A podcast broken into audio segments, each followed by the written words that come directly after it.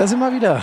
Die Winterpause ist rum. Schön, dass ihr wieder dabei seid bei Hand aufs Harz, der offizielle Podcast der Liquimoli HBL. Mein Name ist Florian Schmidt-Sommerfeld oder kurz Schmieso. Ich bin Handball- und Fußballkommentator bei Sky. Das wisst ihr alle schon, aber ich habe was Neues für euch.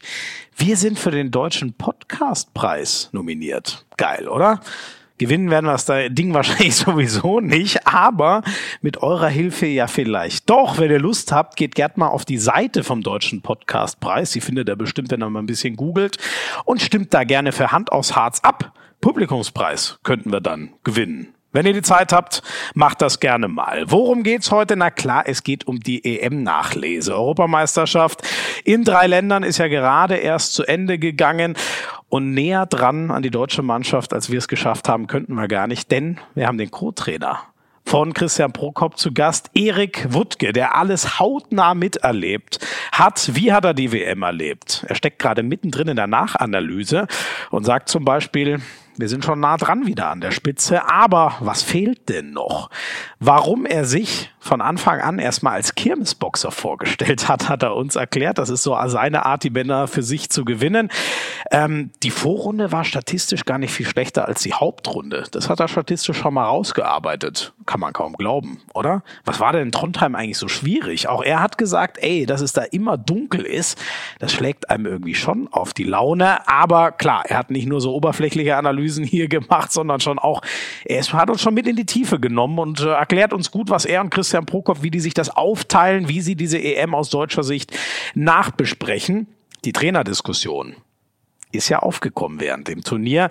Spannend, was er da sagt, wie Christian Prokop auf ihn wirkt. Kurz gesagt, sie wollten sich möglichst davon äh, frei machen, aber auch das ist ja nicht immer so ganz leicht. Eine positive Überraschung der EM hat er auch gehabt, allen voran Timo Kastening, aber auch noch andere. Und er ist ja nicht nur Co-Trainer der A-Mannschaft, sondern auch Jugendtrainer beim DHB ähm, über seinen Job dort. Ganz tolle Einblicke. Der ist, er ist echt ein Kümmerer. Das wird hängen bleiben von diesem Podcast. Er ist wie gemacht für diesen Posten. Und er sagt, ich bin ein Kernasi. Das ist mein Lieblingszitat von Erik Wodka aus diesem Podcast. Aber das hilft ihm auch die Jungs irgendwie für ihn zu gewinnen. All das wird er heute ausführen und dann natürlich nochmal zur Fragestellung beziehen, ähm, bleibt er denn eigentlich fürs Projekt Medaille bei Olympia? Wird er im Sommer auch wieder an, an der Seite von Christian Prokop Trainer sein?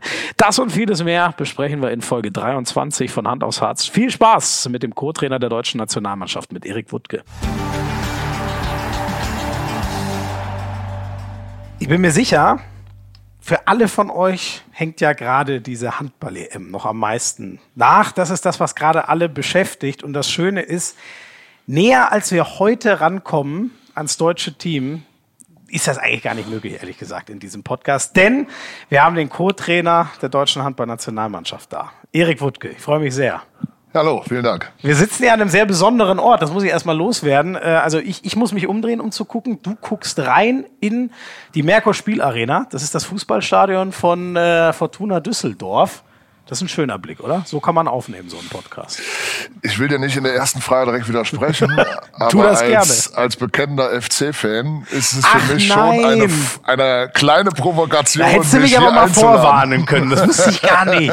Wie ernst ist dir das mit dem FC? Äh, du, wenn man in Köln lebt, kommt man am FC nur sehr schwer vorbei, ähm, aber es ist eine überschaubare äh, äh, überschaubares Engagement von mir äh, für den FC, aber natürlich fiebert man mit seinem Club mit. Das okay, ist klar. Okay. Und das heißt, haben wir dir da jetzt wirklich was angetan, dass wir Nein, wir sind ja alles Rheinländer und ich freue mich natürlich auch, dass äh, die Fortuna auch in der ersten Liga spielt und die aktuelle Platzierung ist ja auch in Ordnung. Ja, ich, ich finde es sehr schade, dass, äh, wenn ich es heute richtig mitbekommen habe, dass der Trainer nicht mehr da ist. Ich bin ein großer Friedhelm Funkel-Fan, oder? Ich, ich, Absolut, ja. ja finde ich auch ein guter Trainer. Sehr, sehr, sehr schade, dass da eine Legende geht. Äh, weiß nicht, ob es dann seine letzte Station war. So, so hat er sich immer geäußert. Ähm, aber wir wollen mit dir natürlich vor allem ähm, über Handball sprechen. Also ähm, die Sportstadt Düsseldorf und an die Live geht ein großes Dankeschön, dass die uns diesen coolen Raum zur Verfügung gestellt haben. Dennoch machen wir jetzt den Turn. Ist ja noch gar nicht lange her. Ähm, wir sind jetzt am äh, äh, Mittwoch äh, nach dem Finalturnier. Ähm, wie war eigentlich jetzt so dein Ablauf? Was hast du gemacht seit dem Spiel um Platz 5 gegen Portugal, was ihr gewinnen konntet? Ja, wir sind am Sonntag war der Rückreisetag äh, mhm. aus Stockholm, dann äh, über Frankfurt, äh, dann auch am Sonntagabend irgendwann mal zu Hause angekommen. Ähm, am Montag ging, äh, ging es dann mit dem normalen Job wieder weiter. Da war ich äh, auch äh, gemeinsam mit, äh, mit D-Live äh, aus Düsseldorf, mit der Sportstadt Düsseldorf bei einem Meeting für ein Jugendturnier, das wir organisieren. Äh, das das also German normaler Job heißt bei dir Jugendbundestrainer. So ist es. Ne? Wir haben es eben äh, nochmal gehört. Die, die Co-Trainer-Tätigkeit beim, beim, äh, bei der A-Nationalmannschaft beim DHB, die ist eigentlich die Nebentätigkeit. Die, die Hauptberuflichkeit bei mir ist die Jugendbundestrainerstelle. Und in dem Rahmen war ich dann bei bei einer Veranstaltung, die, die, äh, die das German International Youth Championship Turnier äh, in Düsseldorf äh, auch dieses Jahr wieder vorbereitet. Und da war Montag schon die erste Sitzung äh, diesbezüglich. Da ging es um Gegner bzw. Mannschaften auswählen. Also da ging es schon wieder um die Struktur. Und dann äh, der zweite Teil war auch äh, jetzt die äh, EM-Analyse äh, durchzuführen. Mhm. Das heißt also statistische Aufarbeitung der ähm, Turnierspiele, was sowohl unsere als auch die der Gegner angeht. Mhm, mhm. Und ähm, das heißt, du, hattest gar, du hast gar keine Zeit zu verschnaufen gehabt. Also muss man nicht nach so einer EM mal durchatmen und sagen, jetzt hänge ich mal drei Tage meinen Kopf aus und mache gar nichts?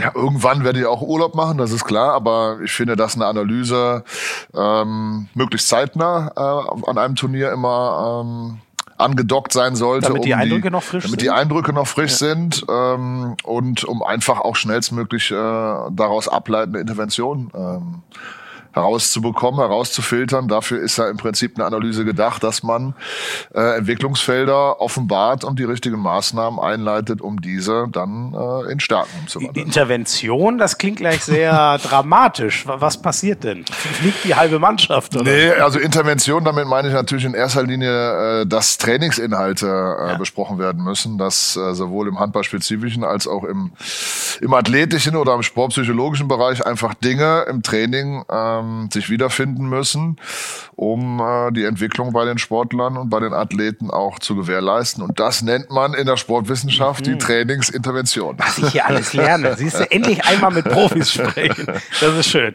Und wie ist da, also ich nehme an, die Analyse ist ja dann noch nicht weit gediegen, so es denn überhaupt schon eine gibt, aber was sind so die ersten Eindrücke? Was, was muss geändert werden, damit wir bald mal wieder Edelmetall hochhalten, am liebsten das Goldene? Ja, also es ist richtig, wir sind gerade noch mitten in der Analyse. Also heute war nochmal äh, Statistik, die wir äh, auch als Analyse hinzuziehen. Ähm, Christian äh, arbeitet parallel über eine Videoanalyse, also der äh, bereitet dann auch die entsprechenden Videofeedbacks für die Spieler vor. Mm, aber es ist klar, dass wir Entwicklungsfelder in unserem Positionsangriff haben. Äh, es ist klar, dass wir in der Kooperation mit unseren Kreisspielern noch effektiver werden können. Es ist, glaube ich, auch kein Geheimnis, dass wir äh, auch weiterhin auf unsere Stärke äh, Tempospiel setzen wollen. Mhm. Und das sind ähm, neben der allgemeinen Wurfeffizienz natürlich für uns noch Felder, wo wir noch einen Schritt drauflegen können. Und die Aufteilung, wenn ich es richtig verstanden habe, ist so, äh, Christian schaut Video und bereitet den Spielern auf, du machst den Datenteil, so ganz grob? Kann man so sagen. Also ich unterstütze natürlich Christian auch in der Videoanalyse, aber in erster Linie mache ich die Statistik. Äh, das heißt, ich bereite erstmal statistische Zahlen auf. Wir überprüfen, ob diese Zahlen auch mit unserem subjektiven Eindruck Eindruck mhm. überhaupt äh, übereinstimmen oder ob man subjektiv was ganz anderes wahrgenommen hat. Ja. Ähm, und daraus leiten wir dann ähm, anhand von Videobeispielen eben Möglichkeiten auf, wie man äh, jetzt äh, auch Trainingsinhalte äh, rückblickend auf das äh, Turnier in der Zukunft gestalten kann, um einfach Fortschritte zu machen. Mhm. Und das, die Arbeit teilen wir uns so ein bisschen. Die Hauptarbeit liegt natürlich bei Christian, das ist klar, aber ich unterstütze ihn da so nach meinen Möglichkeiten. Ja. Ähm, eine knappe Woche danach ist sicher noch nicht alles eingesunken. Das dauert wahrscheinlich noch ein bisschen länger so. Aber wie geht's dir in der Rückschau mit Platz 5, mit dem, was war, einer holprigen Vorrunde, einer guten Hauptrunde und dem Abschluss? Ähm, also im Prinzip muss man sagen, das haben auch schon einige Kollegen gesagt, auch, auch Spieler gesagt, äh, der fünfte Platz, äh, der ist schon leistungsgerecht. Also ich glaube, dass wir verdientermaßen das letzte Spiel auch gegen Portugal gewonnen haben. Mhm. Ähm, es ist auch nicht ganz überraschend, dass man ähm, Schwierigkeiten hat, äh, den Europameister zu besiegen in der Hauptrunde. Äh, da hat sich auch gezeigt, dass Spanien wirklich ein starker Gegner ist.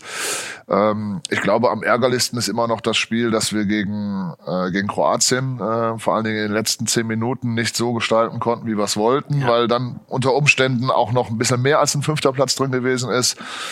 Aber wir haben gezeigt, dass wir zu den besten Teams gehören äh, auf, der, äh, auf diesem Turnier. Und ähm, ja, das, äh, das ist in meinen Augen so die Erkenntnis, dass man nah dran ist. Der letzte kleine Schritt fehlt noch, aber es waren auch, das kann ich auch schon, ähm, ohne jetzt der Statistik vorwegzureifen, aber es gibt auch Entwicklungen schon aus der Weltmeisterschaft, positive jetzt zum Turnier. Also der, die Schritte sind, äh, gehen schon in die richtige Richtung. Mhm. Kannst du die schon nennen? Was sind die Ja, also Schritte? Äh, beispielsweise sind wir in der, äh, in der Positionsangriffseffizient besser geworden. Wir sind, mhm. äh, ähm, wir sind im, äh, in einigen Bereichen auch im Abwehrspiel schon wieder besser geworden, äh, vor allen Dingen was die 6-0 Abwehr angeht. Wir haben äh, sicherlich äh, noch Entwicklungsfelder äh, in der Vorrunde gehabt, was die Torhüterleistung angeht. Da haben wir unsere Torhüter, was die Abwehr angeht, einfach nicht so in dem Maße unterstützt. Mhm. Aber da sind schon Schritte, äh, glaube ich, die, die man erkennt, dass die Mannschaft sich schon weiterentwickelt. Was sind das für Parameter, die du da anschaust? Wie viele eins gegen eins Duelle man gewonnen hat, von wo man die Tore kassiert oder was wird da so angeguckt? Ja, also grob wird es erstmal unterschieden in den Bereich äh, Abwehr und Angriff. Ähm, mhm. Dazu kommt noch das Tempospiel, das sind so die drei groben äh, Bereiche. Äh, daraus individualisiert es sich dann immer mehr. Das heißt, wir schauen, wie haben wir, äh, welche Effizienz haben wir in unserem Angriffsspiel, beispielsweise von den Außenpositionen gehabt. Äh, wie war unsere Effizienz aus dem Rückraum? Wie war unsere sieben-Meter-Quote? Ähm, zu welchem Zeitpunkt ähm, haben wir Tempospiel gemacht? Zu welchem Zeitpunkt haben wir weniger Tempospiel gemacht? Ähm, wir schauen in der Abwehr, wie viel Ballgewinne hatten wir, wie viel Blocks hatten wir, wie viel sieben Meter haben wir verursacht, wie viel Zeitstrafen haben wir kassiert, wie waren unsere Torhüter aus dem Rückraum, wie waren unsere Torhüter von außen. Also wir versuchen es zunächst einmal grob zu gestalten, da mit ganz einfachen Parametern wie Effizienz äh, zu arbeiten und dann aber äh, umso detaillierter ähm, wir von Zahlen ausgehen können, umso mehr brauchen wir auch Positionsspezifik. Mhm. Also das ist dann so eine relativ umfangreiche Geschichte. Und schreibt ihr, greift ihr auf die Daten äh, zurück, die so die ERF äh, über Scouter ermittelt oder hat, habt ihr eigene Leute, die das alles äh, notieren? Ähm, wer wie von wo mhm. geworfen hat. Also wir greifen tatsächlich auf die Daten, äh, die die ERF uns zur Verfügung stellt, zurück. Mhm. Es ist aber so, dass ich auch während des Spiels live auch äh, Statistiken führe. Mhm. Und wenn ich jetzt eine zu große Diskrepanz äh, erkenne zwischen meiner während des Spiels live äh, angefertigten Statistik und der Statistik, die uns die Offiziellen zur Verfügung stellen. Dann überprüfe ich das tatsächlich nochmal, äh, indem ich schnell das Video durchschaue, um das abzugleichen, um so möglichst ähm, realistische Zahlen wie irgendwie ähm, beschaffbar äh, auch tatsächlich für die Statistik zu verwenden. Ja. Das ist jetzt eure Arbeitsaufteilung äh, äh hinterher zwischen dir und Christian Prokop. Wie war es denn eigentlich vor und während des Turnieres? Wie hat man sich da abgesprochen, wer was macht? Also im Vorfeld haben wir, äh, haben wir schon beide auch Gegneranalysen betrieben. Ähm, in der Regel haben wir es so gemacht, dass Christian äh, Spiele analysiert, äh, einen kleinen Videozusammenschnitt äh, äh, anfertigt mit den Kernbotschaften. Äh, ich das parallel ebenfalls mache ähm, von anderen Spielen äh, von diesem Gegner und wir dann diese Botschaften nebeneinander legen, um zu schauen, wo gibt's Deckungsgleichheit, wo gibt es etwas, was ich in einem Spiel erkannt habe, was äh, vielleicht in einem anderen Spiel nicht aufgetreten ist. Daraus machen wir eine gemeinsame Video-Zusammenfassung, äh, die Christian dann auch in der Regel für die Videositzung mit den Teams nutzt. Also das ist so die, die gemeinsame Gegnervorbereitung. Ähm, ich habe immer so einen größeren Schwerpunkt auf die individuellen Stärken der Gegner. Christian hat immer den großen Schwerpunkt auf unser Spielkonzept, auf unsere Idee, wie wir den Gegner ähm, bearbeiten wollen. Ähm, die beiden Sachen werden gemixt. Daraus wird dann die entsprechende Videoanalyse ähm, vorbereitet. Während des Turniers ist es so, dass ähm, ja, ich in den Wettkämpfen in der Regel natürlich den etwas ruhigeren, zurückhaltenden Part auf der Bank übernehme. Ähm, eigentlich bin ich da ein bisschen aktiver so, wenn ich normalerweise Cheftrainer bin, mhm. aber ähm, die Situation war jetzt auch so, dass da schon eine Menge ähm, Aktivität auf der Bank vorhanden ist, dass es ganz gut ist, wenn einer da einigermaßen ruhig bleibt. Ähm, da übe ich über Statistik ähm, so die Hauptaufgabe aus, äh, die Spielanalyse wahrzunehmen, wie ist unsere aktuelle letzte Phase gewesen, gewesen? Wie hat der Angriff funktioniert? Was hat der Gegner jetzt äh, besonders gemacht? Ich versuche Auszeiten zu antizipieren und immer wieder äh, Christian dann entsprechende kurze Hilfestellung zu geben.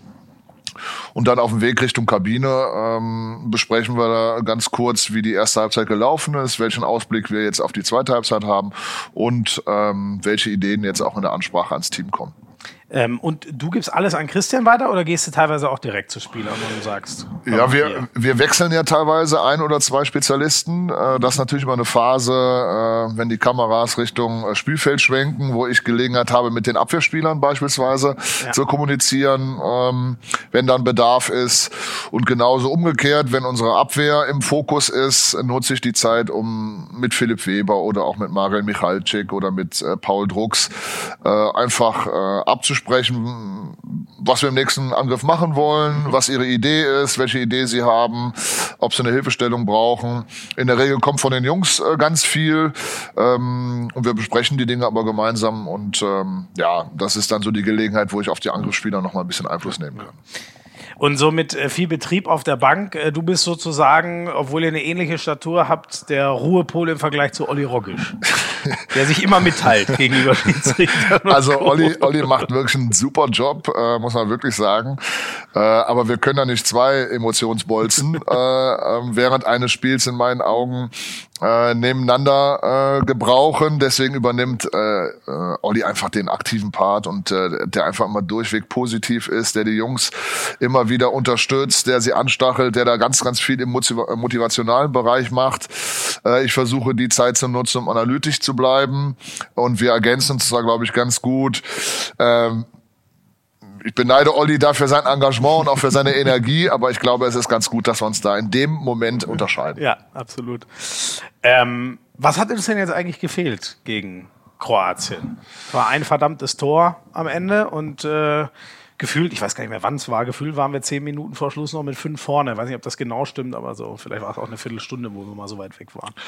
Ja, äh, also jetzt in das Spiel rein äh, reinzugehen, hat uns natürlich äh, in erster Linie gefehlt, äh, in den letzten 10, 12 Minuten nochmal Lösungen für den Positionsangriff. Mhm. Äh, erfolgreich zu spielen. Waren, glaube ich, nur noch sieben Meter Tore. Es waren nur noch, äh, es waren nur noch Tore, die wir dann aus, aus, aus Standardsituationen ähm, erzielen konnten. Ja. Ähm, die Jungs haben alles versucht, äh, aber es ist uns einfach mit zunehmender Zeit nicht mehr so gelungen, ähm, über Übergänge tatsächlich freie Mitspieler äh, am Kreis oder auch gute Wurfpositionen für unsere Rückraumspieler zu kreieren. Wir sind ähm, leider dann zu oft immer wieder an, an, äh, an äh, Duvniak äh, auf der vorgezogenen Position ich will nicht sagen gescheitert, aber der hat unser Spiel einfach unheimlich langsam gemacht im Positionsangriff, so dass unsere Chancen einfach nicht mehr so gut waren in dem Moment. Und ja, ganz zum Schluss muss man auch sagen, dass äh, Sego, glaube ich, nicht allzu viele Bälle im Spiel hält, aber die, die er hält, hat er sich auf eine Minute mal zusammengebaut. ja. Und ähm, da fehlt uns in den letzten Augenblicken eine Kleinigkeit, um was mitzunehmen. Ähm, aber Kroatien hat dann auch im Laufe des Turniers gezeigt, wie schwer die zu besiegen sind. Und ja, wir werden nicht aufhören, das äh, wieder zu versuchen. Ja, ja. Ist, äh, ist halt so doof, ne? weil es 2019 dreimal mit plus eins für Deutschland ausgegangen ist und dann in dem einen Spiel geht es aus unserer Sicht äh, falsch rum aus. Aber äh, das muss man hinnehmen, so ist Handball mal oder was lernt man dann aus so einer Niederlage? Ja, so eine Niederlage tut natürlich erstmal weh, aber ich habe auch gelernt ähm, in dieser Sportart, äh, was Demut und was Fair Play angeht. Und äh, auch wenn es weh tut, muss man in dem Moment sagen, äh, wenn man zum Schluss mit einem Tor führt, dann hat man es verdient, äh, auch wenn die Phasen bis dahin oftmals von uns dominiert waren. Aber in den letzten 15 Minuten waren wir einfach so schwach, dass die starken Phasen von, von, der, von der Spielzeit vorher nicht ausgereicht haben, das Spiel zu gewinnen. Und dann muss man sagen, oh, Kroatien, Hut ab, äh, dass ihr bis zum Schluss an euren Sieg geglaubt habt und dass ihr es zum Schluss, vielleicht auch mit ein bisschen Glück, aber das ist egal, äh, auf jeden Fall haben sie es zum Schluss gepackt und da muss man es anerkennen. Das gehört zum Sport dazu. Da sind wir jetzt dann schnell wieder bei dieser Debatte. Fehlt uns so einer wie, ich nehme jetzt mal Sargosen, der hat zwar seine Mannschaft auch äh, nicht zum Titel führen können, aber da hat man das Gefühl, einige Länder haben so einen, der dann immer funktioniert in so einer Phase. Ist das zu einfach gedacht oder ist das, was bei euch intern im Trainerteam schon auch so eine äh, Analyse ist? Ja, natürlich spricht man, äh, spricht man über die über Leistungen, die andere Sportler auf so einem Turnier zeigen, das ist klar. Und Sander Sargosen war, war einer der herausragendsten Spieler bei diesem Turnier, aber ähm, es macht ja wenig Sinn, wenn wir die ganze Zeit nur davon sprechen, wen wir alles nicht haben, sondern wir müssen uns ja darauf konzentrieren, wen wir haben. Mhm. Und ähm, man muss auch an die Spieler glauben, äh, denen man das Vertrauen äh, ausgesprochen hat. Mhm. Sonst, sonst hätte man andere nominieren sollen oder gar keinen. also äh, insofern will ich, will ich gar nicht so sehr über, über das sprechen, was wir nicht haben, sondern über die Spieler, die wir haben. Und die haben ihre Qualitäten. Die sind auch äh, Weltklasse-Spieler. Die werden jede Woche in der Bundesliga in einer, in einer super starken Liga gefordert. Aber es ist natürlich auch klar, dass ähm, ja, dass äh, bei so einem Turnier äh, individuelle Fähigkeiten in einigen Augenblicken den Ausschlag geben. Und ähm, ja, dass es dieses, äh, dieses Turnier eine ganze Menge Spieler gab, die das gezeigt haben, dass es aber auch Spieler gab bei uns, die diese äh, Fähigkeiten gezeigt haben. Also ich denke, ich denke, Timo Kastening hat äh, ganz tolle Momente gehabt mit individuell herausragenden Leistungen. Ähm, Hendrik Pekler ist nachher ins All-Star-Team gewählt worden als ja. einer der besten Abwehrspieler. Ich ja. glaube, auch er hat äh, bei einer hundertprozentigen Trefferquote übrigens ohne 15 von 15 ohne Fehlversuch ähm, ja. Und mit äh, einer ganzen Menge Steals, die er auch hinten geholt hat, wirklich eine tolle Leistung bei dem Turnier gezeigt.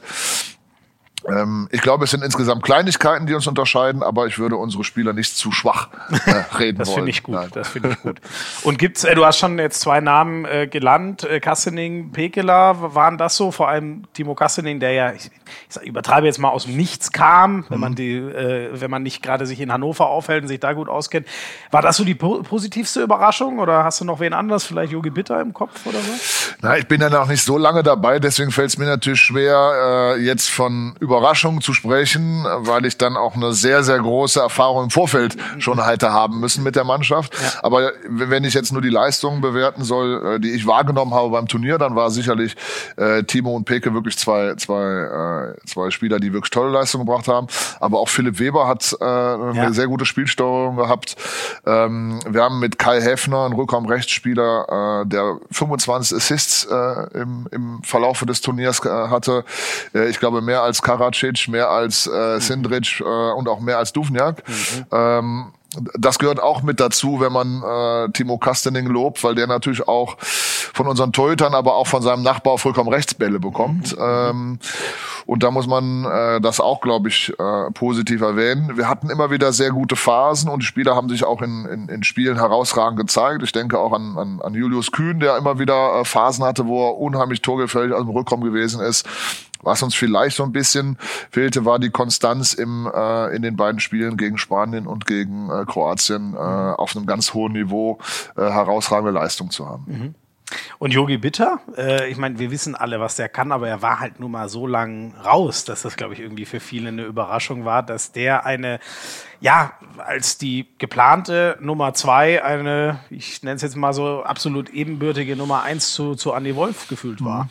Also ich, ich muss sagen, so wie ich die beiden wahrgenommen habe, war es ein, ein super äh, Torwart gespannt. Also ich habe es wirklich als äh, habe es ganz toll wahrgenommen, wie die beiden sich unterstützt haben. Äh, natürlich haben die eine Konkurrenzsituation, weil beide wollen spielen. Mhm. Also gehört sich das auch als Nationalspieler. Jeder will ins Tor. Äh, aber trotz alledem haben die sich unheimlich unterstützt und äh, gegenseitig gepusht. Aber das war wirklich äh, zu erkennen. Ähm, nur ganz selten war es mal so, dass beide nicht äh, den besten Tag erwischt hatten oder beide nicht so ins Spiel reingekommen sind. Äh, es war immer Verlass auf einen der beiden Torhüter, das muss man sagen. Oder das darf man sagen.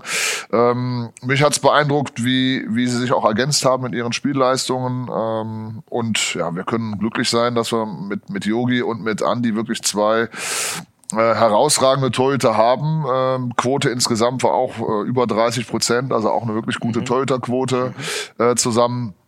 Man muss auch sagen, dass sich äh, die Torhüterquote nochmal insbesondere äh, in der Hauptrunde deutlich äh, nach oben äh, entwickelt hat. Äh, sowohl gegen Spanien als auch gegen Lettland waren die Quoten noch nicht so. Ähm, aber ich will es auch nicht mal an Quoten festmachen, aber äh, man muss einfach sagen, dass gerade äh, so ab dem Spiel Weißrussland äh, eine richtig tolle Torwartleistung äh, ähm, da zu erkennen war. Äh, und das hängt aber auch mal damit zusammen, wie helfen sich Abwehrreihen und Torhüter äh, gegenseitig. Und da war in meinen Augen äh, ab äh, Wien noch ein deutlich größeres Engagement von beiden Mannschaftsteilen zu erkennen. Nur als Vergleich übrigens, wenn ich mich nicht irre, äh, Corrales und Perez de Vargas, das spanische Duo, hatte, glaube ich, 33 Prozent äh, gehaltene Bälle, die ja auch ein absoluter Garant waren. Das heißt, ja. da waren wir ganz nah dran. Spannend zu hören. Ja. Ich hatte bisher die Gesamtquoten der Deutschen noch gar nicht äh, gehört gehabt.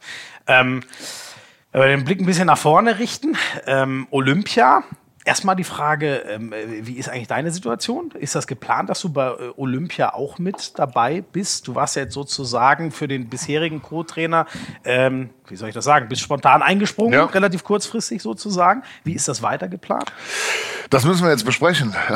Dann, okay. Es war tatsächlich erstmal so äh, geplant, dass wir ähm, Alex Hase bei dem äh, Turnier der Europameisterschaft jetzt ersetzen. Ähm, wir müssen gucken, ähm, wie es wie es mit seiner gesundheitlichen Entwicklung ist. Mhm. Ähm, Fakt ist, dass ich natürlich hauptamtlich als Jugendbundestrainer eingestellt bin und unsere Highlights im Gegensatz zu den Highlights der A-Mannschaft normalerweise im Sommer stattfinden. Jetzt haben wir dieses Jahr ein besonderes Jahr mit Olympischen Spielen, also demzufolge mit zwei Highlights für die A-Mannschaft. Ähm, gleichermaßen braucht die A-Mannschaft eine, eine Vorbereitungsphase auf die Olympischen Spiele und die Jugendnationalmannschaft braucht auch eine Vorbereitung. Mhm. So wie es momentan aussieht, wäre ich so knappe elfeinhalb Wochen am Stück unterwegs. Uh. Ähm, das ist machbar, ähm, ja. aber es, es bedarf einfach einer guten Planung. Okay. Das ist jetzt erstmal wichtig, dass man da äh, über diese äh, Planung spricht, ob es überhaupt umsetzbar ist. Mhm. Äh, insofern kann ich noch gar nicht sagen, wie das läuft. Ähm, Bevor aber das äh, ansteht, müssen wir uns erstmal qualifizieren. Das wird die erste Aufgabe sein. Mhm. Aber dann, da bist du auf jeden Fall. Da bin ich auf jeden da Fall. Jeden das kann ich noch äh, gut planen bis sehr dahin. Gut, sehr gut. Das ist ja ähm, äh, Algerien ist der aus äh, Afrika. Aus, äh, aus der afrikanischen Gruppe ja. sozusagen. Äh, dann sind es Portugal und Slowenien. Schweden und Slowenien. Äh, sag mal, wie komme ich auf Portugal? Die, äh, Schönes Urlaubsland. Keine Ahnung, was. Schweden, was Slowenien, Algerien. Jetzt so ist es. noch einmal.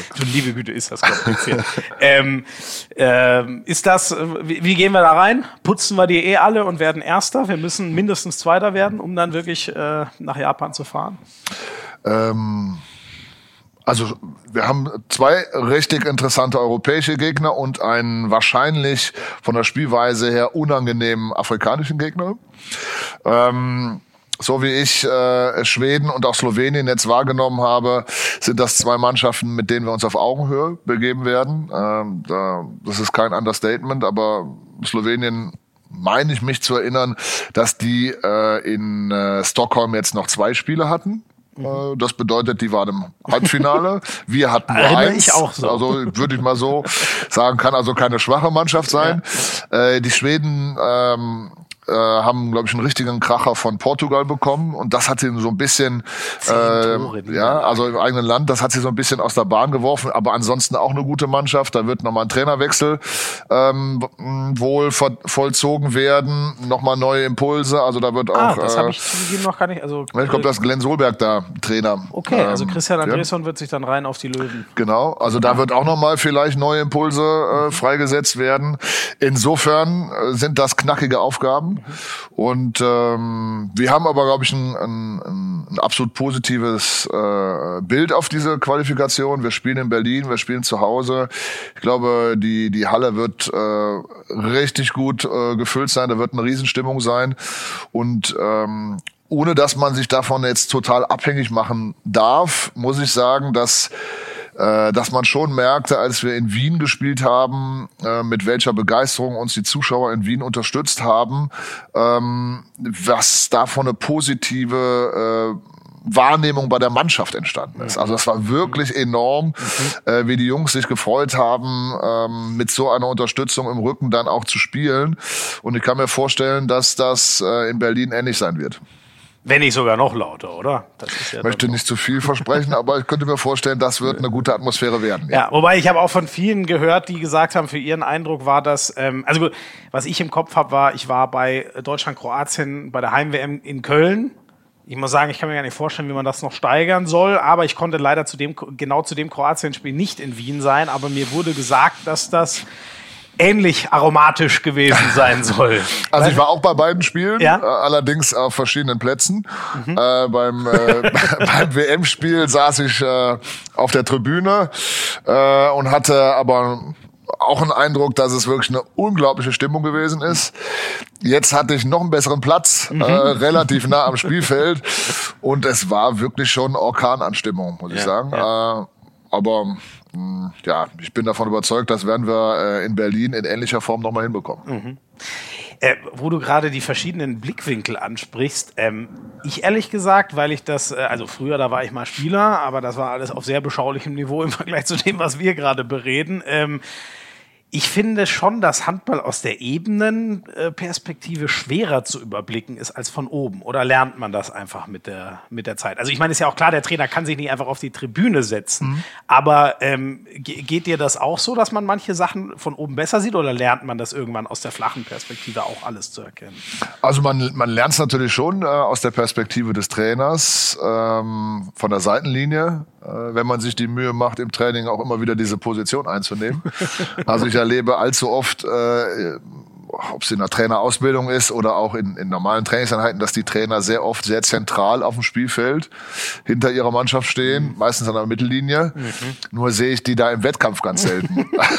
Wer, Velimir Petkovic habe ich dieses Jahr einmal am Sieben-Meter-Kreis rumspringen Ansonsten äh, empfehle ich jedem Trainer, äh, so oft es geht, die Perspektive einzunehmen, die er auch im Wettkampf hat. Und die ist in der Regel an der Seite. Aber du sprichst, äh, du sprichst etwas an, was, was in anderen Sportarten schon fest verankert ist, nämlich dass, äh, dass sich Trainerteams die Arbeit teilen, was die Perspektive angeht. Ich, ich kenne es aus dem Hockey, mhm. ähm, wo der Co-Trainer in der Regel auf der Tribüne sitzt, gar nicht mehr am Spielfeldrand, dann aber mit dem Trainer ähm, kommunizieren kann, über Funk äh, vernetzt ist und dann Impulse oder äh, Wahrnehmungen aus einer anderen Perspektive äh, dem, dem Trainer mitgeben kann und so einfach ähm, ja, noch bessere äh, Vernetzung, was, was Blickwinkel, was, was Perspektive der, der Trainer angeht, zu gewährleisten.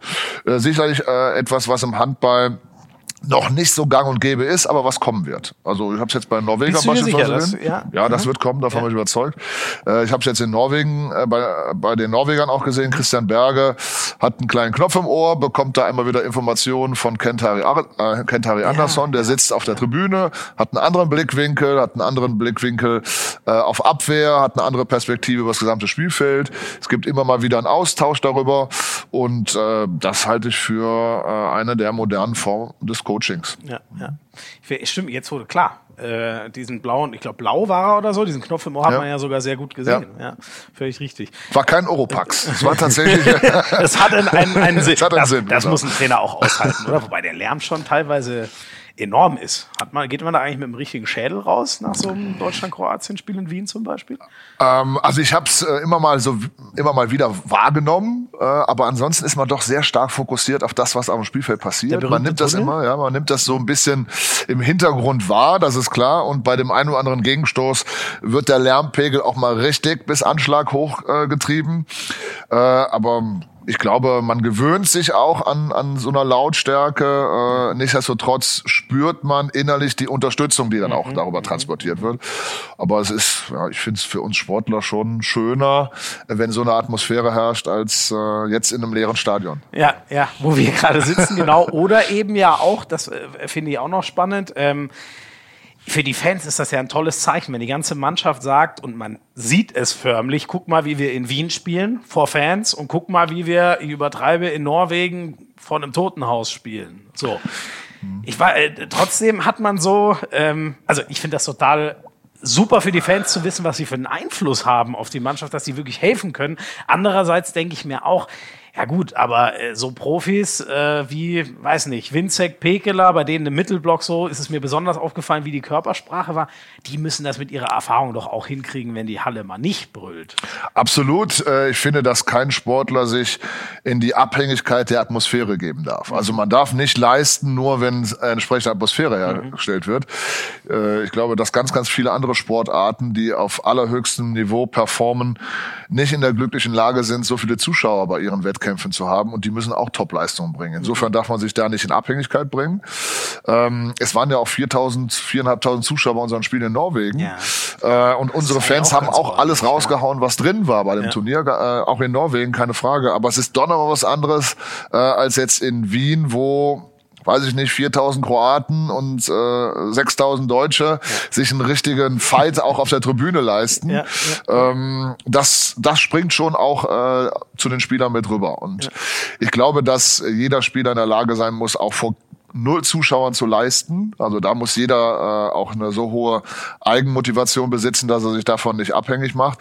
Aber ich glaube, dass es trotzdem eine sehr, sehr positive äh, Nebenwirkung haben kann. Und das äh, muss man sich dann auch zunutze machen. Ja. Äh, ich fand das höchst interessant, also dass du einen sehr taktisch-analytischen Blick auf Sport mach, äh, hast, auf den Handball hast, haben wir, glaube ich, vorhin schon geklärt.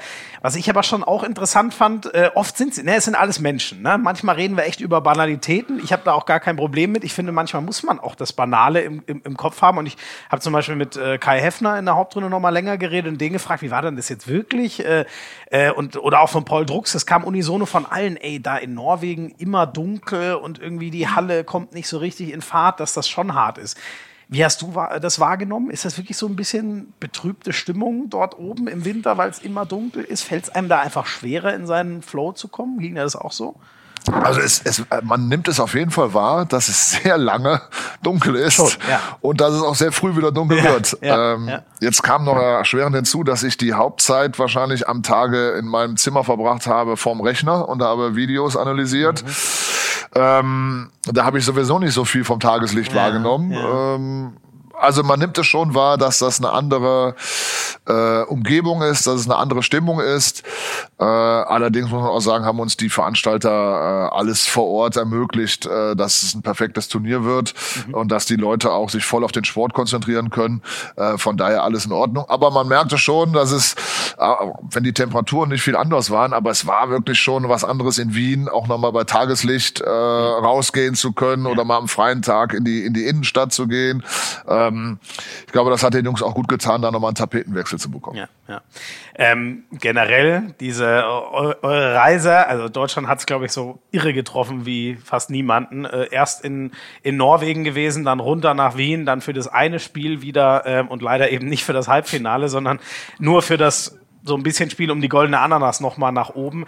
Ähm, ich ist das wie, wie stehst du zu dieser EM in drei Ländern? Man hört schon so ein bisschen durch die neue aufgestockte Teilnehmerzahl von 24 Mannschaften, dass sich das nicht mehr wirklich ausschließen lässt, wenn nicht so ein Riesenland wie Deutschland übernimmt. Ähm, ist das okay? Gibt es Lösungen wie, dass man zum Beispiel darauf achtet, äh, dass es mindestens mal Nachbarstaaten sind, dass die mhm. Distanzen nicht so groß werden?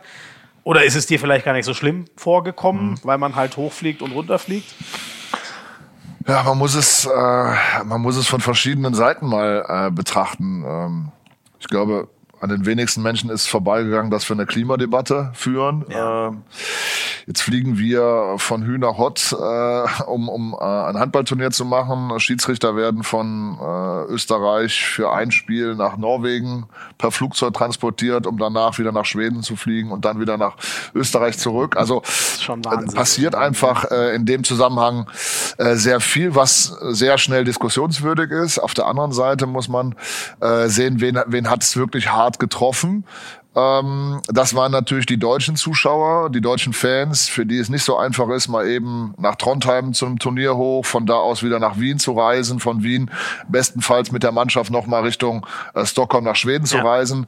Äh, das kostet ein bisschen was. Äh, das ist nicht so eben mal ähm, so nebenbei finanziert.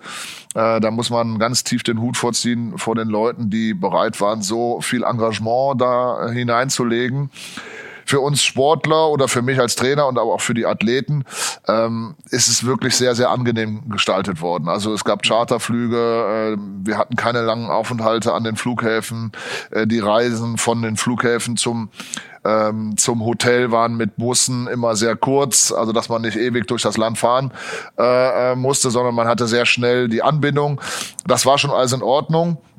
Die Frage wird sein, wie kann man das zukünftig ähm, auch im Sinne von von äh, von einer gesellschaftlichen Debatte ähm, so attraktiv gestalten, dass sowohl für die Zuschauer gut umzusetzen ist, dass die Zuschauer die Sporthallen füllen können, die Arenen füllen können, dass die Athleten von der Belastung, was Reisen angeht, möglichst in einem kleinen Rahmen äh, bleiben und dass wir aber auch der sportlichen Entwicklung von den Nationen in Europa gerecht werden und eine Europameisterschaft nicht als Exklusivveranstaltung für, ja. für äh, wenige Nationen sehen, sondern einfach auch ähm, dem äh, der Entwicklung honorieren, die die äh, in Anführungsstrichen kleineren Nationen in den letzten Jahren äh, gemacht haben. Und wenn man daraus einen Kompromiss findet, dass vielleicht äh, benachbarte äh, Länder oder vielleicht grenznahe Regionen mhm. ähm, dieses Turnier zukünftig äh, veranstalten werden, dann glaube ich, dann kann man einen Kompromiss finden, der allen Beteiligten gerecht wird. Ja. Ähm, diese, diese Aufstockung äh, muss man ja auch sagen. Also nehmen wir zum Beispiel Österreich als Beispiel, eine kleinere Nation, die zwar nur Gastgeber war, aber so eine Nation oder vielleicht sogar auch Portugal haben ja deutlich größere Chancen, in diesen Club der 24 äh, einzuziehen, als es eben äh, früher war. Das spricht schon irgendwo dafür, ne? weil man ja tolle positive Überraschungen hatte von in Anführungszeichen kleineren Nationen. Absolut. Also äh, wir waren ja auch daran beteiligt, äh, als wir mit einem Tor gegen Lettland gewonnen haben. Ähm, ja, das ja. muss man auch sagen, dass wir da auch nicht die Sterne vom Himmel gespielt haben ab der 43. Äh, Minute, glaube ich. Äh, das zeigt aber wirklich, dass die Entwicklung in den äh, verschiedenen Ländern, äh, die jetzt auch an der EM teilgenommen haben, positiv äh, waren. Das hat unterschiedliche Gründe. Es gibt äh, einfach auch starke Ligen, äh, muss man sagen, in einigen Nationen, wie beispielsweise in Ungarn, wo die Liga sich auch deutlich verbessert hat. Ähm, es gibt aber auch äh, Gründe, die in einer sehr strukturierten, erfolgreichen Nachwuchsarbeit liegen, äh, wie beispielsweise in Portugal, die äh, in den letzten Jahren auch strukturelle Veränderungen im Nachwuchsbereich, äh, was die Spielsysteme beispielsweise angeht, vollzogen haben, die sich irgendwann auszahlen werden. Da sind sie momentan bei. Man sieht es auch an den Ergebnissen der Champions League. Äh, ich glaube, dass FC Porto ja, da auch eine ganz gute äh, Runde ja. spielt. Und so gibt es einfach Nationen, die, die in den letzten Jahren aufgeholt haben. Und jetzt die Tatsache mit 24 Mannschaften äh, so ein Turnier äh, umzusetzen, zeigt, dass der Bedarf auch gegeben ist, weil die erwarteten Ergebnisse von plus 15 oder plus 20, die alle gesagt haben, ah, die Holländer oder die Letten, die haut er ja alle mit 20 weg. Mhm die hat es nicht gegeben ja. und insofern glaube ich, dass sich das schon bewährt hat. Ja. Äh, ich weiß gar nicht, inwiefern du da Zeit hattest, weil du ja äh, sehr viel zu tun hast in kürzester Zeit. Ähm, weiß nicht, wie viel man mitkriegt, aber was waren deine Gedanken, als du zumindest mal gehört, oder ich weiß nicht, ob du was sehen konntest, als du gehört hast, ähm, Frankreich und Dänemark sind in der Vorrunde raus? Das ist ja ein Satz, den, den kann man sich ja vor dem Turnier überhaupt nicht vorstellen, dass der mal Realität werden würde. Äh, ich habe es auch, äh, ich war auch überrascht, will ich mal ja. so sagen, als wir es gehört haben. Ähm, Franzosen ähm, haben mit Portugal einfach auch einen schweren Gegner, auch schon in der Quali schon mal gehabt. Das war jetzt für die nicht das äh, aller überraschendste, glaube ich, dass Portugal stark ist. Ja. Ähm, ich hätte nicht gedacht, dass die Dänen trifft, aber man muss auch sagen, dass Island immer mal wieder für Überraschungen auch gut ist. Äh, und äh, diese Gruppen waren einfach auch stark. Und wenn man da eine, eine Schwäche zeigt, dann ähm, muss man wirklich, ähm, ja, in allen beiden anderen verbleibenden Spielen muss man alles reinhauen, muss sehr perfekt performen. Und das ist den Dänen dann ja nicht mehr zu 100 Prozent gelungen, weil sie dann auch in so einer Abhängigkeit von anderen Ergebnissen gewesen sind. Und da war ich schon überrascht, dass so zwei äh, herausragende Nationen, die jetzt bei der Weltmeisterschaft ja, wirklich herausragende Leistung gezeigt hat in den letzten Jahren, die Top-Nationen in unserer Sportart ähm, bei vielen Turnieren gewesen sind, dass die jetzt die Segel streichen mussten ja, ich will nicht sagen, umso wertvoller ist der fünfte Platz, aber mhm. wir können sagen, äh, wir haben es zumindest bis nach Schweden geschafft äh, in die Endrunde. Ja, ja, Und ja auch nur gegen die beiden Finalisten verloren. Schreibt man sich das eigentlich auch so ein bisschen äh, auf, auf seine Fahne? Also ich äh, habe in der Vorrunde mit einer Jugendeuropameisterschaft äh, in Kroatien äh, vor zwei Jahren äh, Ähnliches erlebt. Da haben wir auch gegen Island und gegen Schweden in der Hauptrunde verloren und die haben naja auch das Finale bestritten. Mhm konnte mir seitdem dafür aber relativ wenig kaufen. okay. äh, das wird diesmal auch so sein. okay. ähm, ich glaube, man ist über keine Niederlage stolz. Ja. Ähm, aber es hilft so ein bisschen zur Einordnung, oder? Es hilft zur Einordnung, aber man muss die Leistung ja bewerten und nicht, äh, und nicht jetzt die Niederlage oder den Sieg, sondern wie viel haben wir geleistet. Ja, ja. Und in dem einen Spiel haben wir definitiv zu wenig geleistet, um für einen Sieg in Frage zu kommen. Und in dem anderen Spiel haben wir nicht lange genug geleistet. Und so muss man mit den Ergebnissen leben. Ja. Zwei äh, Komplexe zur EM würden mich noch interessieren. Ähm, Was war aus deiner Sicht, ich weiß nicht, wie leicht das zu beantworten ist, aber der größte Unterschied, wie ihr in der Hauptrunde, wo wirklich von vorne bis hinten eigentlich niemand zufrieden war, außer eben, dass wir eine mhm. Runde weitergekommen sind, äh, äh Vorrunde, pardon, im Vergleich zur Hauptrunde, wo man ja schon sagen kann, das Kroatien-Spiel ist unglücklich, alles, alle anderen Spiele wurden gewonnen. Es war vom Gefühl her eine ganz andere Mannschaft, die da gespielt hat. Wo kam diese Steigerung her? Statistisch ist die gar nicht so groß übrigens. Ah, okay. also unsere Angriffseffizienz ja. ist gar nicht so schlecht gewesen äh, in Norwegen, wie sie so wahrgenommen wird. Was war denn dann so schlecht? Ähm, ich, ich glaube, dass wir in den Spielen äh, Spanien äh, und ähm, und Lettland ähm, unterschiedliche Schwächen gezeigt haben. Gegen Spanien sicherlich im Positionsangriff zu viele technische Fehler. Äh, das war insbesondere in den ersten 15 Minuten, das uns einfach äh, einen ganz, ganz schwachen Start hat äh, ähm, zeigen lassen. Äh, da sind wir am Anfang nicht mit der 5-1-Deckung so umgegangen, wie wir uns das vorgenommen haben. Und bei Lettland war es insbesondere in den letzten äh, 18 Minuten, wo wir einfach in der Abwehr unheimlich äh, äh nachlässig gewesen sind. Beides äh, dann gepaart mit einer, äh, mit einer Torhüterleistung, die sich äh, im Laufe der Zeit nochmal deutlich gesteigert hat, mhm. äh, ließ dann einfach den Eindruck so, Mensch, wir sind äh, in, äh, in, in äh, Norwegen nicht richtig in die Gänge gekommen. Mhm. Ähm, wir haben eine super Halbzeit äh, gegen, gegen die Holländer gespielt, in der zweiten Halbzeit wirklich taktisch gut, das umgesetzt, sehr, sehr diszipliniert auch unser Angriffsspiel aufgezogen.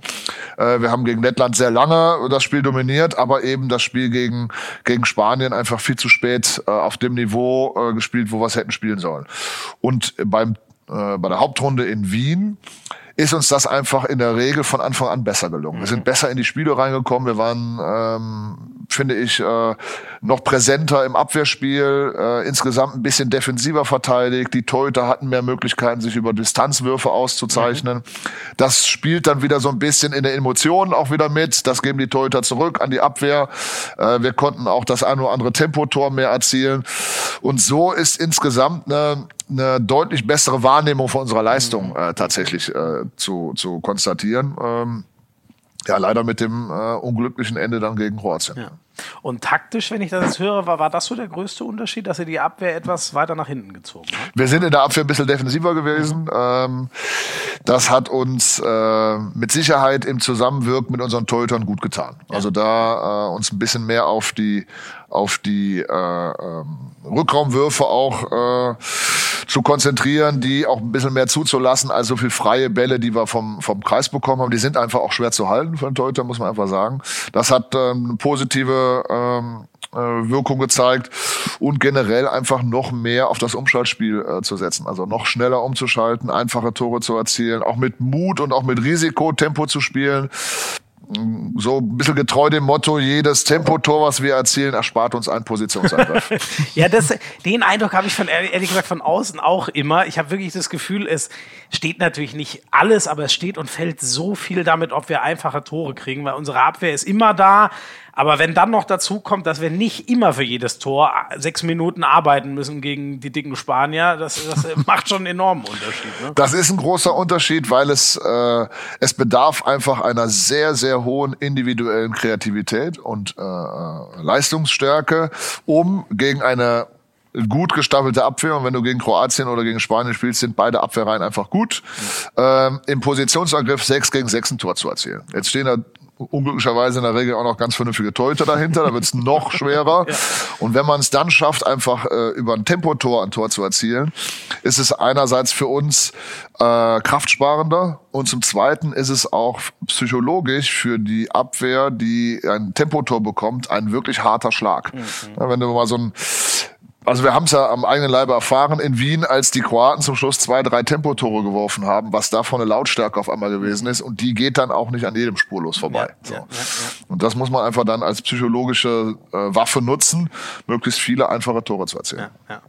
Äh, und dicke Spanier meine ich übrigens. Äh, äh, äh ich habe es nicht, kommentiert. Äh, das meinte ich im Sinne von, die setzen ihre Körper sehr clever rein und haben dicke Muskeln. Ne? Nicht, dass mir das jetzt hier einer vorwirft. Ich habe höchsten Respekt für den zweifachen Europameister. So ist es. Also, dass äh, wer Europameister wird, auch mit Spielern äh, im vielleicht etwas reiferen Handballalter, ja. äh, der muss Spieler haben, die im reiferen Handballalter sind, die eine hohe Qualität besitzen. Ja, und extrem clever ja. irgendwie. Das, die, die spielen ja nicht die, auch, auch die spielen irgendwie nicht so Sander Sargosen-mäßig, dass man nur mit offenem Mund da sitzt, sondern die spielen ihr Zeug, was sie können und das aber sowas von gut. Viele Abschlüsse über Außen ist die Mannschaft, die die meisten positiven Abschlüsse über Außen mhm. hat. Mhm. Ist die Mannschaft, die die höchste Effizienz im Positionsangriff hat. Also mhm. wirklich, äh, denen tut es nicht so weh, äh, wenn, wenn sie mal in den Positionsangriff kommen, ja. sondern spielen da sehr lange und sehr effizient, nutzen nur Würfe, von denen sie ausgehen, oder viele Würfe, von denen sie ausgehen, dass sie eine hohe Erfolgswahrscheinlichkeit hat.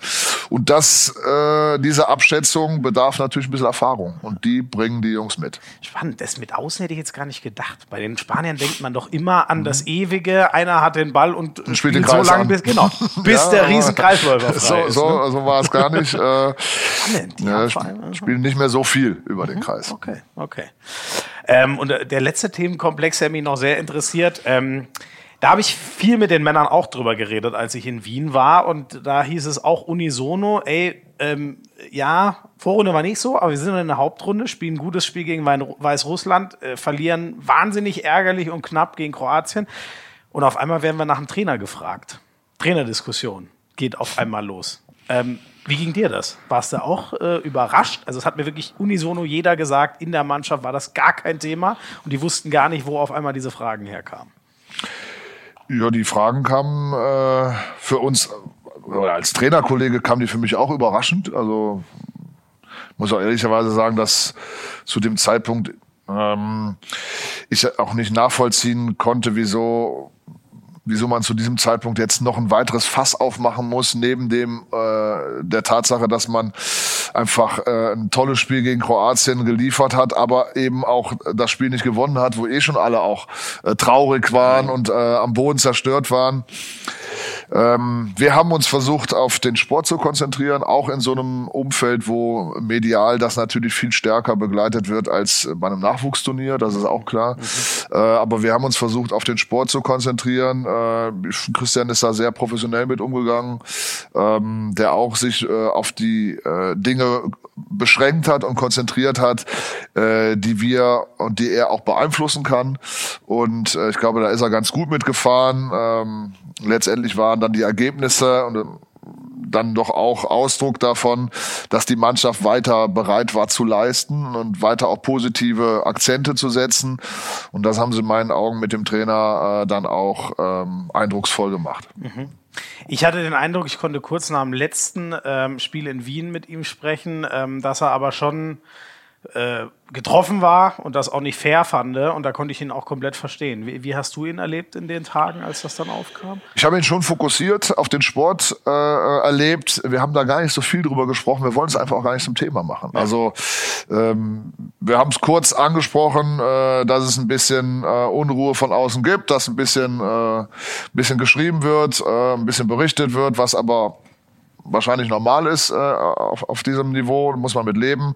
Alle wollen natürlich ein bisschen was schreiben, ist auch okay. Ähm, aber wir haben sehr schnell uns darauf äh, konzentriert, uns wieder auf das Wesentliche zu, zu beschränken. Und das ist, warum wir da sind. Das heißt, Mannschaft gut vorbereiten, Taktiken überlegen, die richtigen Schlüsse aus Videoanalysen ziehen, äh, Spielergespräche führen, Spieler stark machen, ähm, Entwicklungsfelder ansprechen, was können wir besser machen, Fehler ausmerzen, Mannschaft motivieren, gut einstellen und Spiele gewinnen. Mhm. Darauf haben wir uns konzentriert. Das konnten wir beeinflussen. Alles andere kannst du eh nicht beeinflussen. Ja, ja. Äh, liest du eigentlich Artikel während so einem Turnier? Ich habe während des Turniers äh, ich, vielleicht mal so vier, fünf Sachen äh, gelesen, die mir unser Presse äh, Mensch, äh, der Talk, der Tim Oliver Kalle ja. zugeschickt hat. Ähm, aber das waren wirklich eher Berichte von Gegnern teilweise auch, weil ich einfach ein bisschen an Informationen noch kommen wollte zu, ja. zu gegnerischen Mannschaften. Ja. Ansonsten muss ich sagen, halte ich mich da raus. Ich bin da jetzt nicht so der Mensch, der da okay. jeden Tag äh, in irgendeinem Internetforen oder irgendwelchen Berichten liest. Äh, ich nutze Sport 1. Äh, Allerdings in der Regel, um die Fußballergebnisse schnell abzurufen. Alles andere. Was der FC gemacht Was der FC gemacht. Ansonsten halte ich mich da aus der Handballszene, äh, was das angeht, raus. Äh, ganz, ganz, also einfach, weil es dich äh, nicht interessiert oder weil du dich auch manchmal ärger, geärgert hast, wenn du mal was gelesen hast oder wo kommt das her? Ähm, ich weiß nicht, ich kann den Vorteil für mich in meiner Arbeit da noch nicht so richtig rausziehen. Ah, ja. Also ich versuche ja Medien zu nutzen, um Informationen zu sammeln, die, äh, die uns in unserem Sport in Deutschland weiterbringen, die die Mannschaft besser machen, die meine Spieler besser machen äh, oder jetzt auch die die A-Nationalmannschaft äh, besser macht, wo ich als Co-Trainer äh, unterstützen kann. Und wenn das Informationen sind, die die unsere Sportart oder unsere Mannschaft nicht besser machen, dann brauche ich die nicht. Dann mhm. halte ich mich da einfach halte ich mich davon zurück. Puh, das ist aber für uns Journalisten auch schwer, dem, dass wir da was reinschreiben können, aus dem du noch was mitnehmen kannst für dein nächstes Spiel. Das wäre auch ein sehr hoher Anspruch. Aber äh, ich glaube, dass die Mannschaft oder die, die Trainer, die jetzt da dran so involviert sind, wir waren jetzt 18 oder vielleicht 19, 20 Leute, die jetzt da direkt an der Mannschaft involviert sind, auf die 20 Zuhörer und Leser, glaube ich, äh, kann man verzichten. Äh, da wird äh, keine, keine Zeitung durch Ärmer. Äh, man schreibt ja in der Regel für eine anderes Klientel. Und ja, ja. das ist ja auch vollkommen in Ordnung, das dann so machen. Aber für uns während des Turniers, glaube ich, sollten wir uns auf das Wesentliche konzentrieren, warum wir da sind und das der Sport. Ja. Eins nur noch abschließend dazu, weil das so das Zitat äh, der EM irgendwo war in diesem ganzen Kontext, muss man sagen, ähm, von Daniel Stefan. Ähm, für mich ist das so ein Kindheitsheld. Da war ich acht Jahre alt, als der äh, Welthandballer war. Ähm, ich bin auch ein Fan von jedem seine Meinung. Ich habe trotzdem in der Deutlichkeit ein bisschen geschlackert, weil das weiß, glaube ich, auch jeder, der vielleicht die Ausgabe mit Christian Prokop gehört hat, dass ich unserem Bundestrainer sehr zugetan bin. Ich sage es jetzt mal so. Ähm, wie hast du das? Also du, du weißt mutmaßlich, oder die, was Daniel Stefan? Nee. Weißt du nicht? Nein, weiß ich nicht. Oh, dann muss ich das, das kurz umreißen. Da, so in dem Sinne, dass ähm, äh, äh, wie sage ich das jetzt in einem Satz am einfachsten? Ihm fehlt da eine ganze Menge und äh, das passt nicht, Prokop als Bundestrainer.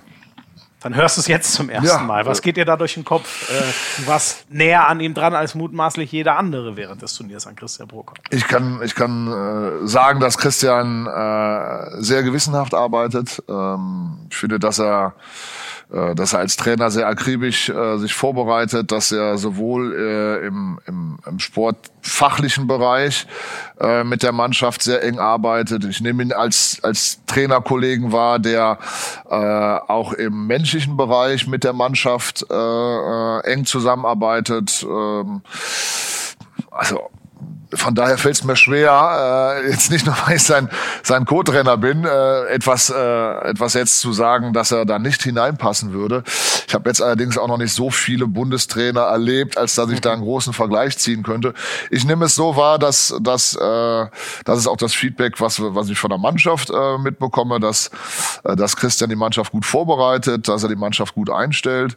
Ähm, und letztendlich äh, versuchen wir alle gemeinsam erfolgreich zu sein. Und das, was ich wahrnehme, ist, dass Christian alles, was ihm zur Verfügung steht, da reinlegt, diese Mannschaft besser zu machen äh, und Gelegenheiten äh, schafft, dass die Spieler äh, erfolgreich sind und dass wir damit unseren Handball in ganz Deutschland nach vorne bringen. Und wenn das die Intention ist, ähm, mit der Kompetenzen, äh, mit der Kompetenz, die er mitbringt, dann glaube ich, dann sollten wir uns davor konzentrieren, sowohl Mannschaft was Spieler angeht, als auch Trainer bestmöglich unterstützen. Mhm. Und das ist etwas, glaube ich, was wir ähm, sowohl jetzt beim Qualiturnier als auch, wenn das positiv klappt, bei Olympia in den Vordergrund setzen sollten. Wir sollten unsere Mannschaften, egal ob das männlich-weiblich ist, ob das Jugend- oder A-Mannschaft ist, bestmöglich unterstützen. Ähm, ich glaube, Kritiker äh, haben immer das Recht, was zu sagen, das steht außer Frage, aber äh, wichtig ist äh, die Unterstützung der Mannschaft und, und, und des Handballs und damit der ganzen Sportart nach vorne zu kriegen. Ja, ja. Das ist doch zu dem Komplex ein wunderbares äh, Schlusswort. Ähm, ich würde gerne noch einmal ganz kurz an den Anfang gehen. Ähm, weißt du noch, die Kollegen haben mir das hier aufgeschrieben, wie du dich vorgestellt hast, als du das erste Mal dem deutschen Team ging. Ja, du lachst schon. Ja. Du scheinst es noch zu wissen. Kriegst du deine Worte in etwa noch zusammen? Ja. Äh, Christian hatte gebeten, dass äh, wir so einen kleinen Countdown machen per WhatsApp, den Spielern immer so nach Weihnachten jeden Tag eine kleine Botschaft mit rüberbringen. Und es war natürlich auch klar, dass ich mich irgendwann mal der Mannschaft vorstellen musste als, als neuer Co-Trainer. Ich habe mich so äh, auf zwei verschiedene Arten vorgestellt. Die eine Art war, dass ich äh, taktisch äh, große Kompetenz gezeigt habe, indem ich an der Taktiktafel Yogi Bitter in den Rückraum gestellt habe, äh, weil der groß ist, dann kann er bestimmt gut werfen. Oder also hast erstmal mit einem Gag die Stimmung gelockert. So ist es. Oder ja. äh, weiß ich nicht, Linkshänder Timo Kastening habe ich auf links außen gestellt, damit er bessere Flanken schießen kann. Also habe da große fachliche Kompetenz gezeigt, um einfach den Jungs so äh, zu demonstrieren, dass es auch zu mir als meiner Person gehört, sich nicht immer selber so unglaublich ernst zu nehmen. Mhm. Wenn man über sich selber lachen ja, kann, ist, glaube ich, ist das eine Eigenschaft, die, die äh, in unserem Business gar nicht so verkehrt ist ähm, und die auch so die Zusammenarbeit mit zwei fremden Gruppen, die jetzt aufeinander prallen, äh, ver vereinfacht. Das war der Einstieg. Und damit dieser, dieser Zusammenarbeit noch einfacher wird und der Einstieg noch einfacher wird, war der zweite Teil meiner Vorstellung, dass ich zwar aussehe wie ein, ich sag das immer, ein albanischer Preisboxer, aber viel netter bin, als ich aussehe.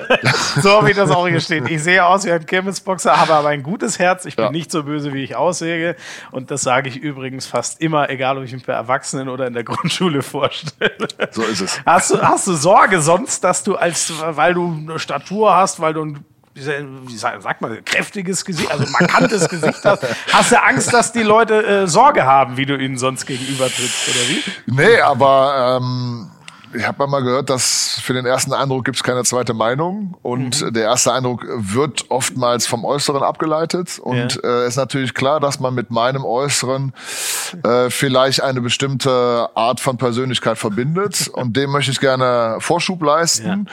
und fange dann oft mit einem mit einer etwas selbstironischen, humoristischen Form der Vorstellung an, um A, Menschen zu überraschen. Mhm. Ähm, mhm. Das bringt unsere Beziehung in Bewegung, äh, mhm. wie wir aufeinander zugehen, wie wir aufeinander reagieren, wenn es etwas Überraschendes ist. Ja. Und zum Zweiten einfach auch mit einer Portion Humor, äh, weil die auch immer ähm, dafür steht, dass man dem Gegenüber einen Vorschub an Vertrauen entgegenbringt. Mhm. Also wenn ich äh, über mich selber einen Witz mache, ähm, leiste ich dir gegenüber Vertrauen, dass du damit sorgsam umgehst. Mhm. Und das sind zwei Dinge, äh, die ich einfach ähm, psychologisch nutze, um äh, den Einstieg in einer Zusammenarbeit so einfach wie möglich zu gestalten. Ja, ja. Ich muss aber auch sagen, ich war jetzt allein, äh, als ich hier, du warst schon ein paar Minuten vor mir da, in dem Raum hier, wo wir gerade sitzen im Stadion. Ähm, als ich reingekommen bin, äh, zum Beispiel mein Kabel war zu kurz, du hast dich direkt, bevor ich überhaupt rausgehen konnte, drum gekümmert, dass ich ein längeres Verlängerungskabel krieg. Ich weiß nicht, du hast äh, geguckt, dass ich auch einen Kaffee kriege und so. Also du bist schon so ein Kümmerer, oder? Kann man das sagen? Ja, ich, ich, ich mag gerne, dass es den Menschen in meiner Umgebung gut geht und ähm, ich finde mit einer gewissen Portion Höflichkeit ähm, das ist das Mindeste, was man mitbringen kann, mhm. finde ich. Also Höflichkeit äh, braucht noch nicht mal viel Sympathie. Mhm. Das ist schon der Einstieg. Und wenn man das als Grundlage äh, des Zusammenwirkens nimmt, dann glaube ich, kann auch Sympathie äh, entstehen. Und ich finde, wenn, wenn diese Dinge äh, greifen, dann äh, kann das Zusammenleben auch äh, entsprechend produktiv und erfolgreich sein. Ja, und das, ja. äh, ich wollte ja auch, dass der Podcast irgendwann mal losgeht, also musste ich auch ein Kabel mitbringen. Okay, das war jetzt eine Spitze gegen mich, die ich gerne annehme. du liebe Güte, jetzt kommt hier keiner mehr in den Podcast, weil die alle sagen, der Jung kommt wieder nicht zu Potte.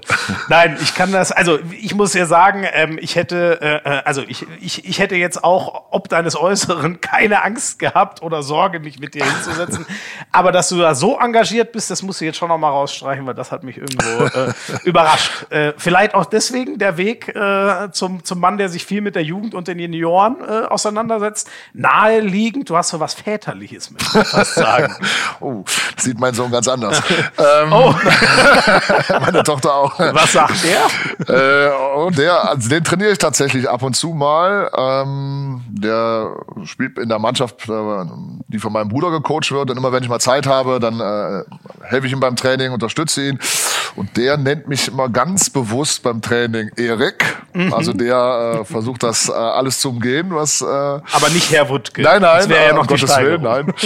Nein, es ist schon so, ähm, dass ich mich im Jugendbereich oder im Nachwuchsbereich einfach unheimlich wohlfühle, äh, weil es einfach, ähm, ja, ich, ich finde es einfach äh, unheimlich toll und einfach äh, beglückend, wenn man ähm, sowohl an der sportlichen als auch an der menschlichen Entwicklung ähm, von Nachwuchssportlern mit teilhaben darf, da mitwirken darf. Und das ist ja wahrscheinlich sogar noch schwerer, oder? Nehme ich mal an. schwerer ist es nicht. Es ist, ja? man muss sich äh, halt derer bewusst, oder dessen bewusst sein, dass man mit Sportlern umgeht, die äh, schon einen Erwachsenenkörper haben, teilweise. Mhm. Also es sind richtige Oschis dabei. Ja aber innerlich noch gar nicht so gefestigt sind, weil sie einfach noch nicht so die Erfahrung gemacht haben, die ein Profi mit 26, 27, 28 schon hinter sich hat. Oder da sind wir wieder bei der Diskrepanz, ne? Äußeres, Inneres. Absolut. Ja, und die muss man, das muss man einfach wissen.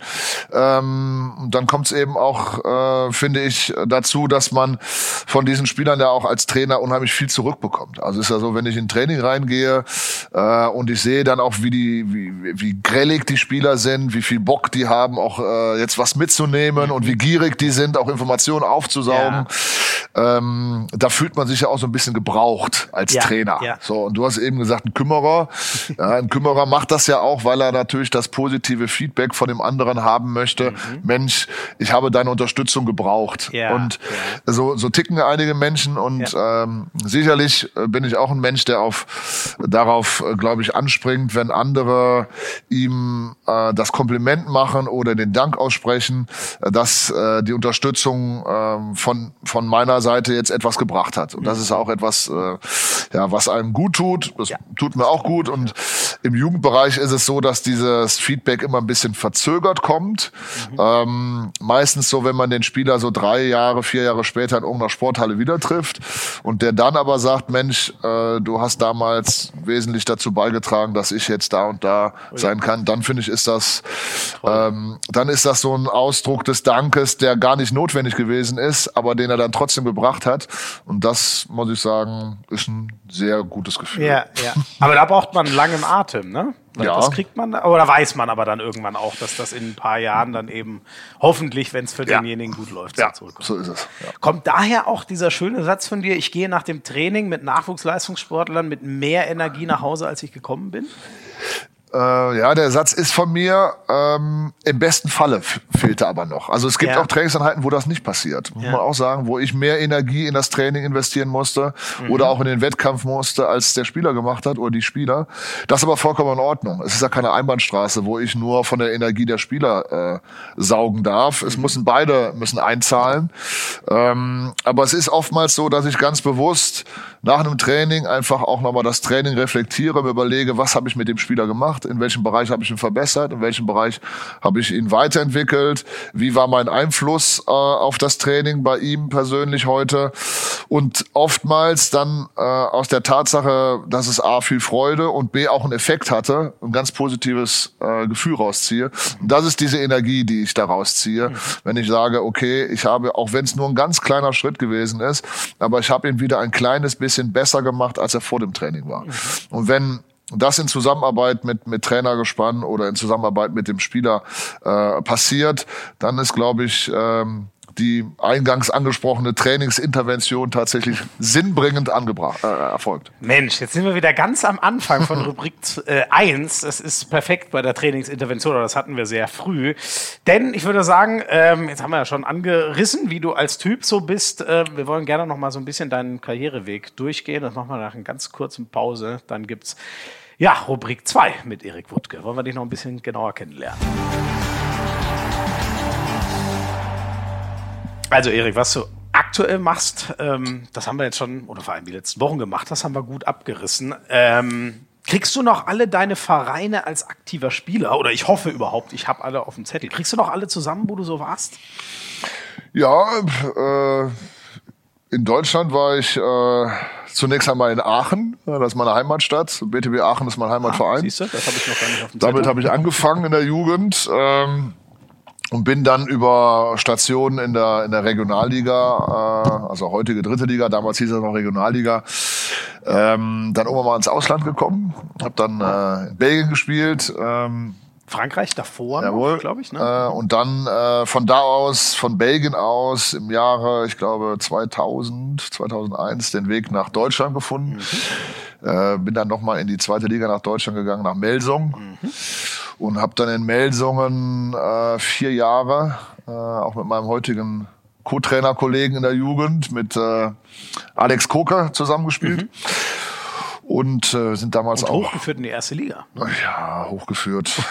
Ja, du warst Kapitän, steht hier bei Ja, mir auf dem Zettel. war Kapitän einer Mannschaft mit sehr vielen Tschechen und äh, ich glaube von den Tschechen äh, war ich der, der am besten Deutsch sprechen konnte. Und so wurde man Kapitän damals. Also das, das würde ich alles relativ, also ja, damals war ich Kapitän, das ist richtig, aber man muss es immer vernünftig einordnen. Wir hatten eine sehr, sehr gute Mannschaft, sind in die Bundesliga damals aufgestiegen und ich bin von äh, Melsung dann weggegangen ähm, Trainer hatte etwas andere Vorstellungen, wie die Mannschaft sich in der Bundesliga zusammensetzen sollte. Das muss man akzeptieren, vollkommen in Ordnung. Äh, bin dann in die dritte Liga gewechselt nochmal, habe da äh, nochmal Spielertrainer gemacht in Ebenbüren und von da aus nach Hamburg.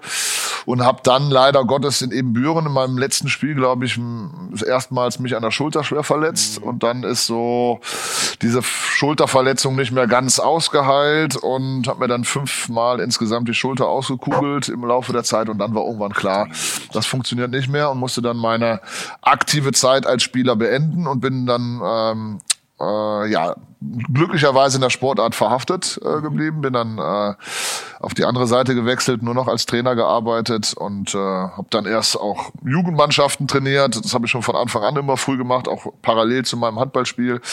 Ähm, damals auch in Aachen äh, noch Jugendmannschaften trainiert mit Matti Floren, David Breuer, also auch ein paar Spieler in der Jugend gehabt, äh, die ich von klein auf begleiten durfte. Und bin dann äh, der Geschichte treu geblieben. Hab dann einfach gemerkt, okay, ähm, Trainer, das ist so äh, das, was dir wirklich unheimlich viel Freude macht, wo du viel gestalten kannst, wo du deine Stärken ähm, weiterentwickeln kannst und wo du der Sportart vor allen Dingen treu bleiben kannst. Und ja, bin dann über verschiedene Vereinsstationen ähm, dann zum DAB gekommen und da jetzt seit 2015 als Trainer aktiv. Jetzt haben wir schon einen guten Abriss bekommen. Ich springe nochmal an den Anfang zurück. Ähm, äh, also Weiden habe ich hier, das liegt ja, glaube ich, in Aachen, es war Aachen. Ach so, nee, TV Das ist, Weiden hast du. das ist nicht das äh, Weiden in der Oberpfalz, so. sondern das ist ein Vorort von Aachen. Ach, dann habe ich ja doch so. Ein Handballdorf äh, tatsächlich, mit dem wir damals äh, zwei oder dreimal auch Aufstiegsrunde zur zweiten Bundesliga gespielt Ah, haben. okay. Uns damals mit Bob Hannings äh, Club Solingen Mhm. um den Aufstieg auch äh, gestritten haben. Also damals schon ähm, auch Erfahrungen äh, äh, mit Bob gemacht und ja, ähm, bin von da aus dann aber ins Ausland gewechselt. Ja. Genau, dann war es äh, Dunkirk. In Frankreich kennen, glaube ich, viele eher aus diesem Kriegsfilm, den es, glaube ich, vor ein, zwei Jahren mal gab. Äh, und dann in, in, in, nach Belgien. Äh, wie muss ich mir Frankreich damals vorstellen? Hatte, waren die damals schon äh, in, den, in, in den Jahren, äh, in den 90er Jahren, war das schon so groß wie heute oder wie war die französische Nee, Liga äh, damals? mit Sicherheit nicht. Äh, also die Liga von heute ist, äh, ist äh, einfach, was das angeht, ein ganz anderes Niveau, äh, ganz professionell. Ähm, das ist äh, nicht vergleichbar, muss man sagen. Also da gibt's jetzt eine ganz andere Professionalisierung. Äh, ich weiß gar nicht, ob's voriges Jahr oder vor zwei Jahren war, Champions League-Finale äh, in Köln. Drei Äh, von vier. hat war glaube ich eindeutige Demonstration der französischen Liga nicht mit dem zu vergleichen. Ja, genau, vor zwei Jahren war das, glaube ich, auch das rein französische Finale Ja. dann. Ähm, und wa- was hat dich nach Frankreich gezogen und dann auch weiter nach Belgien? Äh, warum ins Ausland? Also Belgien, ähm, das war einfach so die damals die Chance, äh, da Erfahrung zu sammeln. Ähm, und in Belgien war es einfach äh, war eigentlich auf dem Sprung nach Deutschland wieder in die zweite Liga, damals nach Düsseldorf. Äh, das war eigentlich die Idee, die dahinter stand. Und dann äh, leider Gottes mein Vater damals verstorben und dann wollte ich einfach in der Region bleiben. Äh, bei meiner Mutter, ähm, die damals einfach auch Unterstützung äh, benötigte und dann war es für mich schwer, äh, irgendwo in, nach Deutschland auch umzuziehen, sondern wollte dann in der Region Aachen bleiben. Und der Club äh, Einarten ist tatsächlich fünf oder fünf Kilometer von Aachen entfernt, Ah, ja. also direkt an der Grenze zu Aachen. Ich konnte also A, mein Studium fortsetzen, B, ein bisschen ähm, auch zu Hause meine Mutter weiter unterstützen ähm, und C, ich konnte auf einem äh, vernünftigen Niveau Handball spielen. Ähm, es war so, dass damals wir mit der Mannschaft in Belgien schon wirklich ähm, sehr, sehr überlegen waren, also wirklich eine, eine herausragende Mannschaft hatten, konnte aber da äh, auch wirklich viel trainieren, gut trainieren. Haben auch da unsere Erfolge im, äh, in der Meisterschaft und Pokalsieg auch damals gesammelt, haben Europapokal tolle Erfahrungen gesammelt äh, Und von da aus dann wieder nach Deutschland, weil es dann irgendwann dann doch mich auch nochmal gereizt hat, in Deutschland äh, möglichst hoch zu spielen. Und dann kam dann über einen Spielerberater das Angebot äh, aus Melsung und dann ja, ging dann der Weg wieder von Belgien, nachdem dann mein Studium auch beendet war, wieder zurück nach Deutschland. Ähm, äh, ist das in, in, in, so jungen Jahren, seinen Vater zu verlieren, stelle ich mir extrem hart vor. Kann man sich da überhaupt äh, noch so richtig auf sowas, in Anführungszeichen, Banales wie Sport richtig konzentrieren? Ja, du, ich habe damals den, den, den Sport auch dazu genutzt, um, ähm, um mich auch ein bisschen ja, wieder in den Alltag zu flüchten und auch da wieder so gewohnte Wege zu gehen, um einfach auch solche, solche Erlebnisse zu verarbeiten. Es bringt einen aber auch immer wieder so auf den Teppich zurück, ähm, dass bei aller Wichtigkeit und auch bei allem Bromborium, was um unsere Sportart betrieben wird, es doch Dinge im Leben gibt, die nochmal eine andere Qualität haben. Ja, und ja. ja. damals war das schon ein schneidendes Erlebnis. Äh, meine Mutter ist auch äh, relativ früh danach verstorben, so mhm. dass das einfach zwei Dinge waren, die die einen dann schon geprägt haben, aber die einem auch gezeigt haben, wie man mit Niederlagen im Sport äh, oder mit Misserlebnissen im Sport oder schlechten Erfahrungen im Sport äh, umzugehen hat, wenn das wahre Leben doch noch ganz andere Prüfungen einem stellt. Ja, ja, das kann ich mir gut vorstellen. Ja.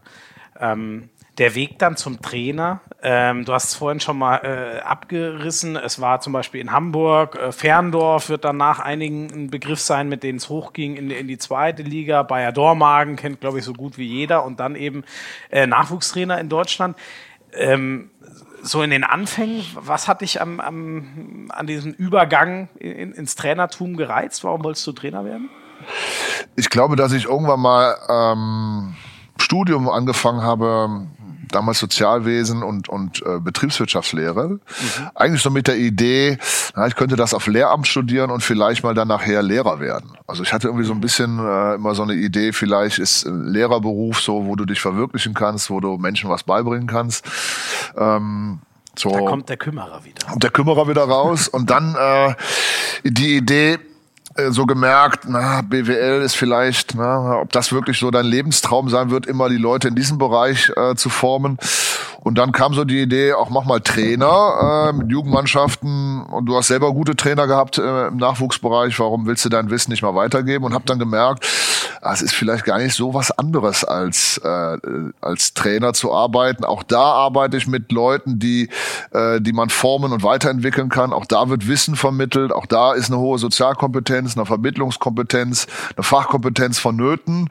Ähm, und dann auch noch in einem Bereich, der der viel viel mehr Spaß macht als Betriebswirtschaft. Wirtschaftslehrer. Mhm. Und insofern äh, habe ich dann gemerkt, äh, da will ich mich weiterbilden, da will ich mich weiter reinfuchsen. Und dann war mein Ziel einfach ein erfolgreicher äh, Trainer zu werden. Und es hat sich irgendwie so ergeben, dass ich viel mit Jugendlichen einmal gearbeitet habe. Aber ich war auch, äh, hat auch sehr viel Freude mit Erwachsenen gehabt. Also das muss man sagen, ich habe auch äh, gerne Erwachsenenteams äh, trainiert. Mir war wichtig, dass ähm, eine gute Lernatmosphäre herrscht, dass, äh, dass die Leute Bock haben, sich weiterzuentwickeln, dass sie besser werden wollen. Ähm, und dann ist es äh, egal, ob es äh, junge oder alte Spieler sind. Ähm, und habe aber gemerkt, dass das einfach so das Ding ist, was ich viel, viel lieber mache, als äh, in die Schule gehen und da als Lehrer mhm. arbeite. Ja, apropos Lehrer, auch da gibt's einen schönen Satz von dir. Ähm, dass äh, Trainer von Nachwuchsleistungsspielern ist wie Lehrer von hochbegabten Schülern zu sein. Ja, es ist ja schon elitärer Haufen. Ja, ne? Ja. Also, die, die können äh, schon alle verdammt gut was in ihrem Bereich. Die können super viel, die sind super talentiert. Ähm, die haben ein besonderes Privileg, dass sie Auswahlspieler sind, vielleicht sogar Auswahlspieler von einer Nationalmannschaft sind. Ich glaube, da lechzen ganz, ganz viele äh, Sportler nach, das einmal machen zu dürfen. Mhm. Also schon eine privilegierte äh, Situation. Und so ist es ja vielleicht mit dem Hochbegabten äh, im Bereich Mathematik oder dem musisch Hochbegabten auch. Auch das ist ja ein Privileg, äh, so, so begabt zu sein. Und die Arbeit mit denen, äh, die ist natürlich einerseits für mich spannend, weil äh, alle Interventionen im Training, alle Dinge, die man macht, fällt auf sehr fruchtbarem Boden. Aber gleichermaßen gibt es auch noch eine ganze Menge im Persönlichkeitsbereich, wo die Jungs äh, äh, zu entwickeln sind. Und da, glaube ich, gibt es auch Parallelen zur Arbeit in einer Schule mit Hochbegabten. Ich glaube, auch da ist im Persönlichkeitsbereich ein ganz großes Feld, wo die Lehrer aktiv sind. Und so ist es bei uns als Trainer auch. Ich habe neulich mit Fabi Wiedemar zusammengesessen und äh, wir waren uns einig oder ich habe ihn mal gefragt, ob er das auch so sieht, dass gefühlt so, sagen wir mal in dem Zeitraum von, um ihn nicht zu klein zu machen, 14 bis 18, wenn so die anderen Vorzüge des Lebens, die einen von Sport abhalten können, ich formuliere es mal so neutral, Alkohol und Co., auf einen zukommen, dass da wahrscheinlich so die meisten aussichtsreichen Talente ähm, verloren gehen, weil sie eben doch diesen Verlockungen erliegen. Ist das auch dein Eindruck? Ja, so mit 14, 15 machen wir ja auch unsere erste Talentsichtung beim DAB. Mhm. Und da gibt's eine ganze Menge Talente, also äh, Spieler, die herausragende Fähigkeiten haben und in der Lage sind, bei einer Veranstaltung die zu präsentieren. Die nennen wir dann Talent. Mhm. Und jetzt ist das Entscheidende, wie geht man jetzt mit diesem Talent um? Und dann kommt das, äh, was leider in diesen Momenten dann irgendwann auch darüber entscheidet, ob sie den Weg nach ganz oben schaffen oder nicht. Jetzt muss dieses kleine, dieser kleine Bereich Talent, den ein Sportler ausmacht, mit dem großen Bereich Fleiß kombiniert werden. Und wenn das passt und wenn das tatsächlich äh, dann auch die Gelegenheit trifft, wo das angewendet und gezeigt werden kann, dann werden diese Sportler auch ihren Weg gehen. Und da, wo die Einflüsse von außen zu groß groß sind und den Fleiß die Gelegenheit nicht treffen lassen, da ist es so, da spricht man dann vom ewigen Talent oder dem verkappten Talent. Und das sind die Sportler, die bei diesen Maßnahmen auffallen und dann später aber nicht den Weg nach oben schaffen. Ja. Und ähm, unsere Aufgabe ist es, die Gelegenheiten zu schaffen und die Rahmenbedingungen gemeinsam mit der Liga ähm, so optimal wie möglich zu äh, gestalten, um letztendlich so viele Talente nachher über Fleiß auch nach ganz oben zu bringen. Mhm. Was ist da so dein Einsatz? Also äh, Ansatz, hast du dir auch mal Leute irgendwie zur Seite genommen und gesagt, Junge, du bist so gut, aber ich merke, du treibst dich zu viel darum, du hast zu viel Ablenkung. Wenn du das machst für dich, kannst nach ganz oben gehen? Oder wie kriegt man einen wieder mehr an den Handball gebunden? Da hilft mir natürlich mein Äußeres als Kirmesboxer unheimlich. das muss ich jetzt erklären. also, es ist tatsächlich so, dass natürlich Spieler in dem, in der besonders prägenden Phase, äh, du hast das eben genannt, äh, so 16, 17, 18, wenn die Jungs einfach auch hormonell ähm, ganz gut unter unterwegs sind, äh, dass sie in der Phase natürlich äh, auch Halt und Führung brauchen. Mhm. Jetzt ist aber so ähm, die Frage, wie geht man jetzt mit dem Thema Führung äh, und auch Halt um? Äh, und da hilft es mir, dass ich eben schon eine sehr autoritäre Ausstrahlung habe, mhm. aber die eben dann nicht noch zusätzlich benutzen muss, sondern eigentlich mit dem Sportler auf einer Ebene äh, sprechen kann, wo er mir Respekt entgegenbringt, ich ihm aber auch den entsprechenden Respekt entgegenbringe und auch so ein bisschen über Vorbild und auch ihm klar mache, ich war auch mal in dieser Phase, ich war auch mal in dieser Zeit, mhm. äh, kann also auch über Dinge sprechen, dass er auch ruhig Fehler machen darf, aber er muss nicht dieselben Fehler machen, die ich schon gemacht habe, sondern soll sich neue Fehler aussuchen. äh, so ein bisschen die Wortwahl. Was die Fehler bei dir? Warst du wirklich Kirmesbox? also ich war auf jeden Dafür ist Fall. die Nase zu heilen. Ich war, Können wir ausschließen. ja, das ist jetzt ein Kompliment, was ich nicht ganz teilen kann. Äh, ich war auf jeden Fall in der Phase auch von vielen, vielen Dingen sehr stark abgelenkt. Mhm. Also muss man wirklich sagen, ich habe viele Dinge in dem Bereich erlebt, die ich, äh, die meine Sportler nicht auch unbedingt erleben müssen. Ja ähm, bezeichnen mich immer so scherzeshalber als Kernasi, der in der Zeit, der in der Zeit wirklich auch gut gelebt hat, aber der einfach irgendwann gemerkt hat, äh, was es einem bringt und was vielleicht ja. auch Quatsch war. Ja, und ja, wenn ich das mit einem Sportler vernünftig äh, bespreche in einer Art und Weise, dass er sich von mir respektiert äh, fühlt, dass er sich von mir auch ernst genommen fühlt, dann glaube ich, kann ich so ihn auch in die Richtung mit unterstützen, dass man in der Phase eben sein Talent nicht vergeudet. Und das ist so, das ist so eine zwischenmenschliche Ebene, die man finden muss, wo auch äh, Empathie eine große äh, mhm. Bedeutung hat, sich einfach auch hineinversetzen können, fühlen können, was gerade in dem passiert, dann die richtigen Worte finden, die zu seinen Taten passen. Äh, dann, glaube ich, findet man eine Ebene, wo man Sportler auch begegnet, auch wenn ich vielleicht schon 30 Jahre älter als der ein oder andere Sportler bin, aber wir finden eine Sprache, die wir gemeinsam teilen. Mhm. Aber eben schon auch, weil du, weil die dir glaubhaft abnehmen, du hast das alles mal erlebt und der weiß haargenau, was Vorteile und Nachfolge davon, äh, Nachteile davon sind, das einfach mal so auszuleben. Ich das war nicht immer ein Musterschüler, das ja. sage ich auch ganz klar. Ja. Äh, hab da auch ähm, eine ganze Menge ähm, Dinge, Dinge wahrscheinlich gemacht, die nicht zu der äh, perfekten äh, Laufbahn gehören. Aber ich sage auch, äh, ich habe immer so den, den Wahlspruch gehabt, äh, ein, ein Spieler, der dem Trainer keine Schwierigkeiten macht, macht dem Gegner auch keine Schwierigkeiten. Wir müssen nur einfach lernen, die vernünftig zu kanalisieren und vernünftig zu handeln. Und demzufolge brauchen wir nicht nur stromlinienförmige Typen, aber wir brauchen einfach Typen, die in der Lage sind, ihre Fähigkeiten und ihre Stärken optimal für, für ein gemeinsames Ziel dann auch einzubringen. Ja, die, die Typendiskussion, die wir ja auch gerne ja. führen. Ne? Ein Typ ist Axel Kromer im deutschen Handball, DRB-Vorstand. Den haben wir mal nach dir gefragt und äh, ich will das mal ohne lange Vorrede einfach äh, abspielen, was er uns mitzuteilen hat. Ich glaube, auf den ersten Blick ist Erik sicherlich kein so süßes Kuscheltierchen, dem sich jeder gleich anvertrauen möchte und sagt, da bin ich äh, geborgen und der ist sicherlich ganz offen für mich. Aber wer Erik äh, ein bisschen besser kennt, der weiß, dass er unglaublich empathisch und einfühlsam ist, ein ganz, ganz äh, weiches Herz hat und eigentlich nicht mal eine harte Schale sondern ähm, einfach einer ist, der dem sich auch Jugendliche ähm, einfach anvertrauen können, die die Vertrauen sofort aufgebaut haben und merken, dass Erik einfach alles dafür tut, dass die Jungs sich ganzheitlich hervorragend entwickeln können, nicht bloß handballerisch, sondern eben auch als Person nach vorne bringt. Ich glaube, da hat Erik seine eigene äh, kompletten, seinen eigenen Lebenslauf schon komplett geholfen. Das, der kennt dich gut, oder? Das unterstreicht ja komplett alles, was du uns bisher auch erzählt ja, hast. Ja, ich bin ein bisschen, äh, ich bin ein bisschen baff. Äh ist wenig Falsches dran. das kennt man so von Axel Gruber sonst nicht, oder was soll das jetzt sein? Also, äh, so, also ich hätte mir die ganzen Worte ja vorher sparen können, dann hättest du nur die, nur die 15 äh, Sekunden von Axel ablaufen lassen können. Nein, das wäre ja jetzt, hätte ja ein schöner Gegensatz entstehen können, aber es, es hat einfach perfekt reingepasst. Ja, es war ein Match. Ne? Aber, genau, ein perfektes Match. Aber, äh, da muss man nach rechts zwischen, ne? Ich ja, mich da. Habe ich noch nie gehört. Ja, ich, da kenne ich mich leider nicht aus. Ähm, aber eins, das, das spiele ich jetzt auch mal, das musst du dann nachher nochmal erklären, denn da, da braucht man noch Nachrede dazu, seine mhm. zweite Sprache. Ja. Und als Insider kannst du immer darauf ansprechen, dass es Menschen gibt, die unglaublich Angst davor haben, vor der Formulierung, ja, habe ich auf dem Schirm. Bitte kläre uns mal auf, Erik. Was heißt dieser Insider genau?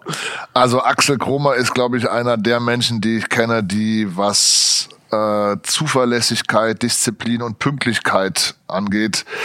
Äh, wenn es dieser, wenn es äh, eine bildhaften äh, Erklärung dieser drei Begriffe bedarf, wäre sein Foto bei allen drei Begriffen bei Wikipedia. Da ist er wirklich ein absolutes Vorbild. Und ich habe in diesen Dingen zuweilen noch Entwicklungsfelder. ähm, und es ist nun mal so, dass, dass äh, Axel einfach gewohnt ist, von mir äh, eine sehr schnelle Rückmeldung auch zu bekommen. Ähm, ich aber dieser Gewohnheit leider Gottes in der Vergangenheit nicht immer so prompt gefolgt bin. Und beim zweiten Nachfragen, wenn ich ähm, einer Rückmeldung schuldig geblieben bin, ich oftmals meine Antwort eingeleitet habe mit Ja, habe ich auf dem Schirm.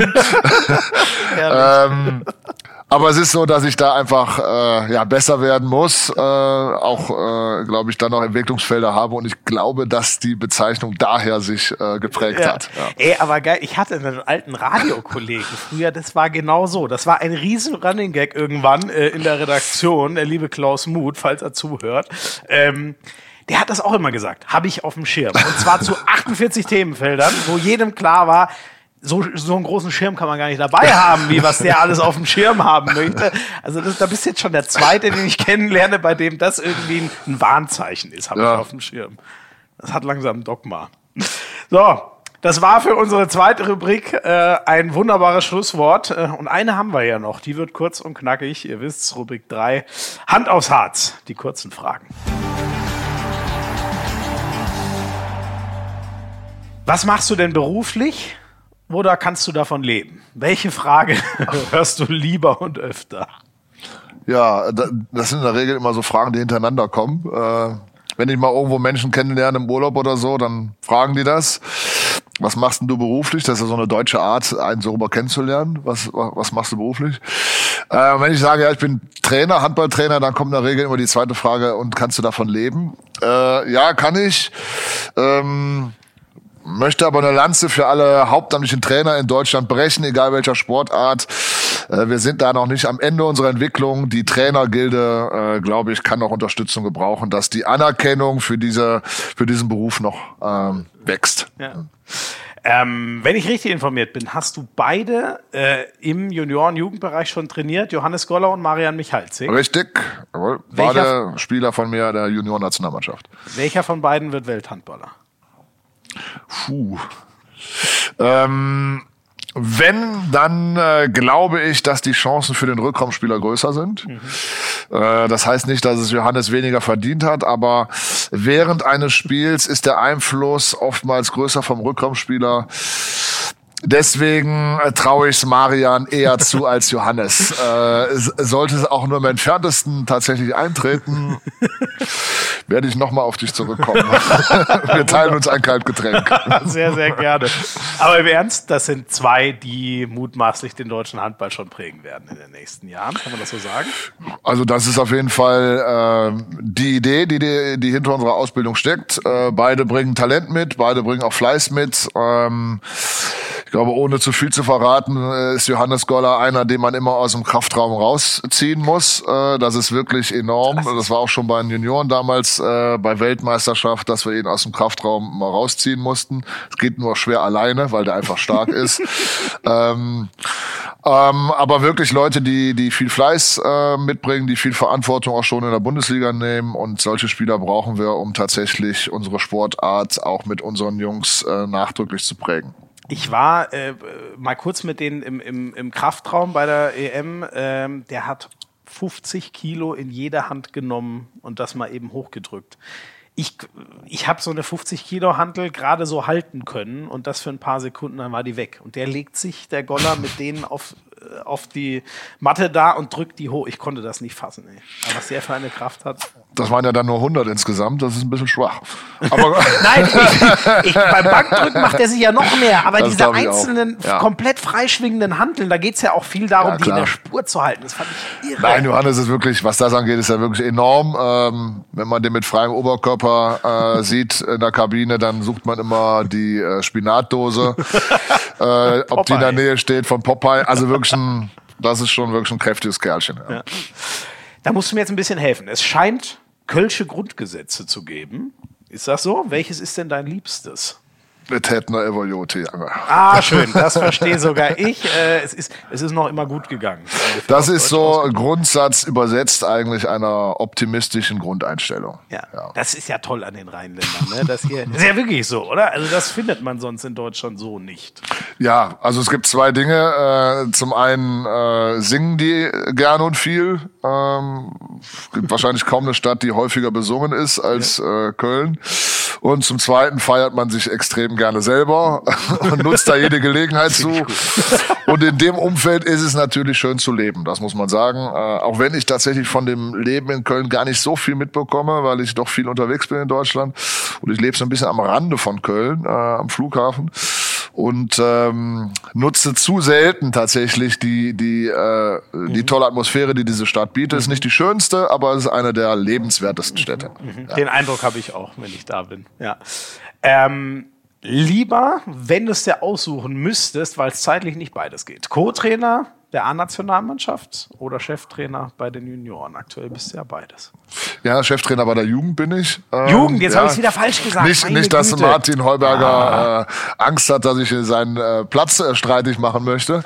Erklär's bitte noch einmal ganz kurz. Es sind welche Altersklassen, die du machst und welche macht er? Also ja. du bist Jugend. Martin genau, Heuberger ich mache die Jugendnationalmannschaft, das ist U19. Äh, die spielen immer die U19 Weltmeisterschaft und die U18 Europameisterschaft. Mhm. Und Martin Heuberger ist der Junioren-Bundestrainer und die machen immer die U21 Weltmeisterschaft und die U20 Europameisterschaft. Also du übergibst deine Jungs an ihn. Richtig, genau. Also ich bereite die äh, zwei Jahre lang äh, gemeinsam mit Alexander Koke vor und dann übergeben wir dann das Team an das äh, Trainerteam Holberger Pedersen. Mhm. Jetzt habe ich ähm, 50 Sekunden um die Antwort rumgedruckst, äh, ja, damit genau. ich die nicht geben muss.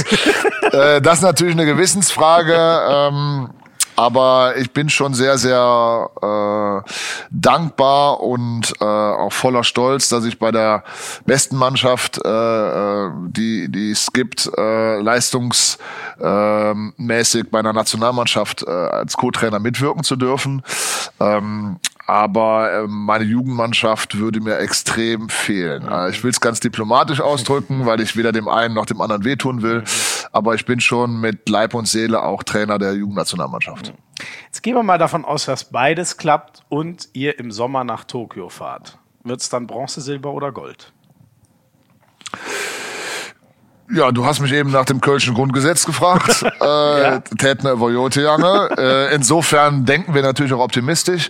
Und ich finde es auch gar nicht schlimm, wenn man sich hohe Ziele setzt. Äh, ich glaube, dass jeder Spieler jedes Spiel gewinnen will bei den Olympischen Spielen. Äh, auch vielleicht die kleineren Nationen wie Argentinien oder wer auch sonst äh, noch mitreist. Ich finde das auch gar nicht schlimm, ein hohes Ziel zu haben. Ähm, ähm, ich find's nur schlimm, wenn man zerrissen wird, wenn das hohe Ziel nicht funktioniert. Mhm. Äh, dann weiß ich nicht, ob es Sinn macht, vorher einfach nur kleine Brötchen zu, zu backen, um dann der, der Schelte äh, entgegenzuwirken. Ich finde, es ist legitim, sich ein hohes Ziel zu setzen. Und die Mannschaft fährt natürlich auch, äh, wenn es denn klappt mit der Qualifikation, äh, zu Olympia, um das Turnier äh, erfolgreich zu gestalten. Und wenn ein Erfolg äh, sich in Deutschland nur über Medaillen Italien darstellen lässt, dann habe ich, dann habe ich, glaube ich, ein Problem damit. Aber gleichermaßen will die Mannschaft natürlich äh, möglichst erfolgreich sein und äh, von Ergebnissen her natürlich auch eine Medaille mitnehmen. Und wenn wir schon dabei sind, warum sollte man sich nicht die Goldmedaille als Ziel setzen? Finde ich gar nicht dramatisch. Sehr gut. Bronze hatten wir auch schon bei den letzten und Finale verlieren ist eh Kacke.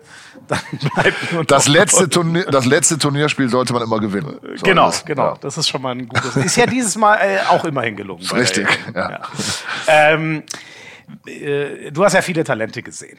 Ähm, da würde mich jetzt eher bei den Profis interessieren, wenn du dir einen Spieler bauen dürftest. In der NFL wird das immer gerne gemacht, dass man sagt, man bräuchte den Kopf von Tom Brady, den Arm von Aaron Rodgers und so weiter. Mhm. Kannst du mir mal einen Spieler zusammenbauen, dem du drei Dinge, es darf Gensheimers Handgelenk sein oder was auch immer, drei Eigenschaften von Profis zuschreiben darfst, die du gerne in einem äh, Jugendspieler von dir hättest, den du dann bereit machen kannst für die Profis? Welche drei Eigenschaften sollte der mitbringen? Ähm, also grundsätzlich äh, nur deutsche Spieler? Nein, darf weltweit. Ja, darf weltweit. auch ein Karabatic okay. oder wer auch immer sein.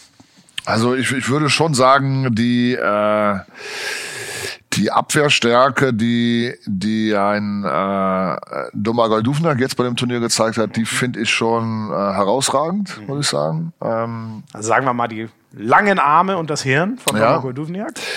Ähm, den Fleiß und den absoluten Trainingswillen von Johannes Goller. Mhm. Also auch wenn es vielleicht jetzt nicht der größte Star ist, aber ich habe Johannes ja. wahrgenommen als einen äh, wirklich außergewöhnlich äh, fleißigen und zielstrebigen äh, Sportler und das ist, glaube ich, eine Eigenschaft, die die äh, die sollte der Wunschspieler auch mitbringen. Mhm. Und zum Dritten mh, mm, die herausragende Torgefährlichkeit und äh, Wurfgefährlichkeit, die, die Julius Kühn mitbringt. Ähm, mhm. Das gepaart mit einer herausragenden Abwehrstärke und einem herausragenden Trainingsfleiß und äh, Zielstrebigkeit.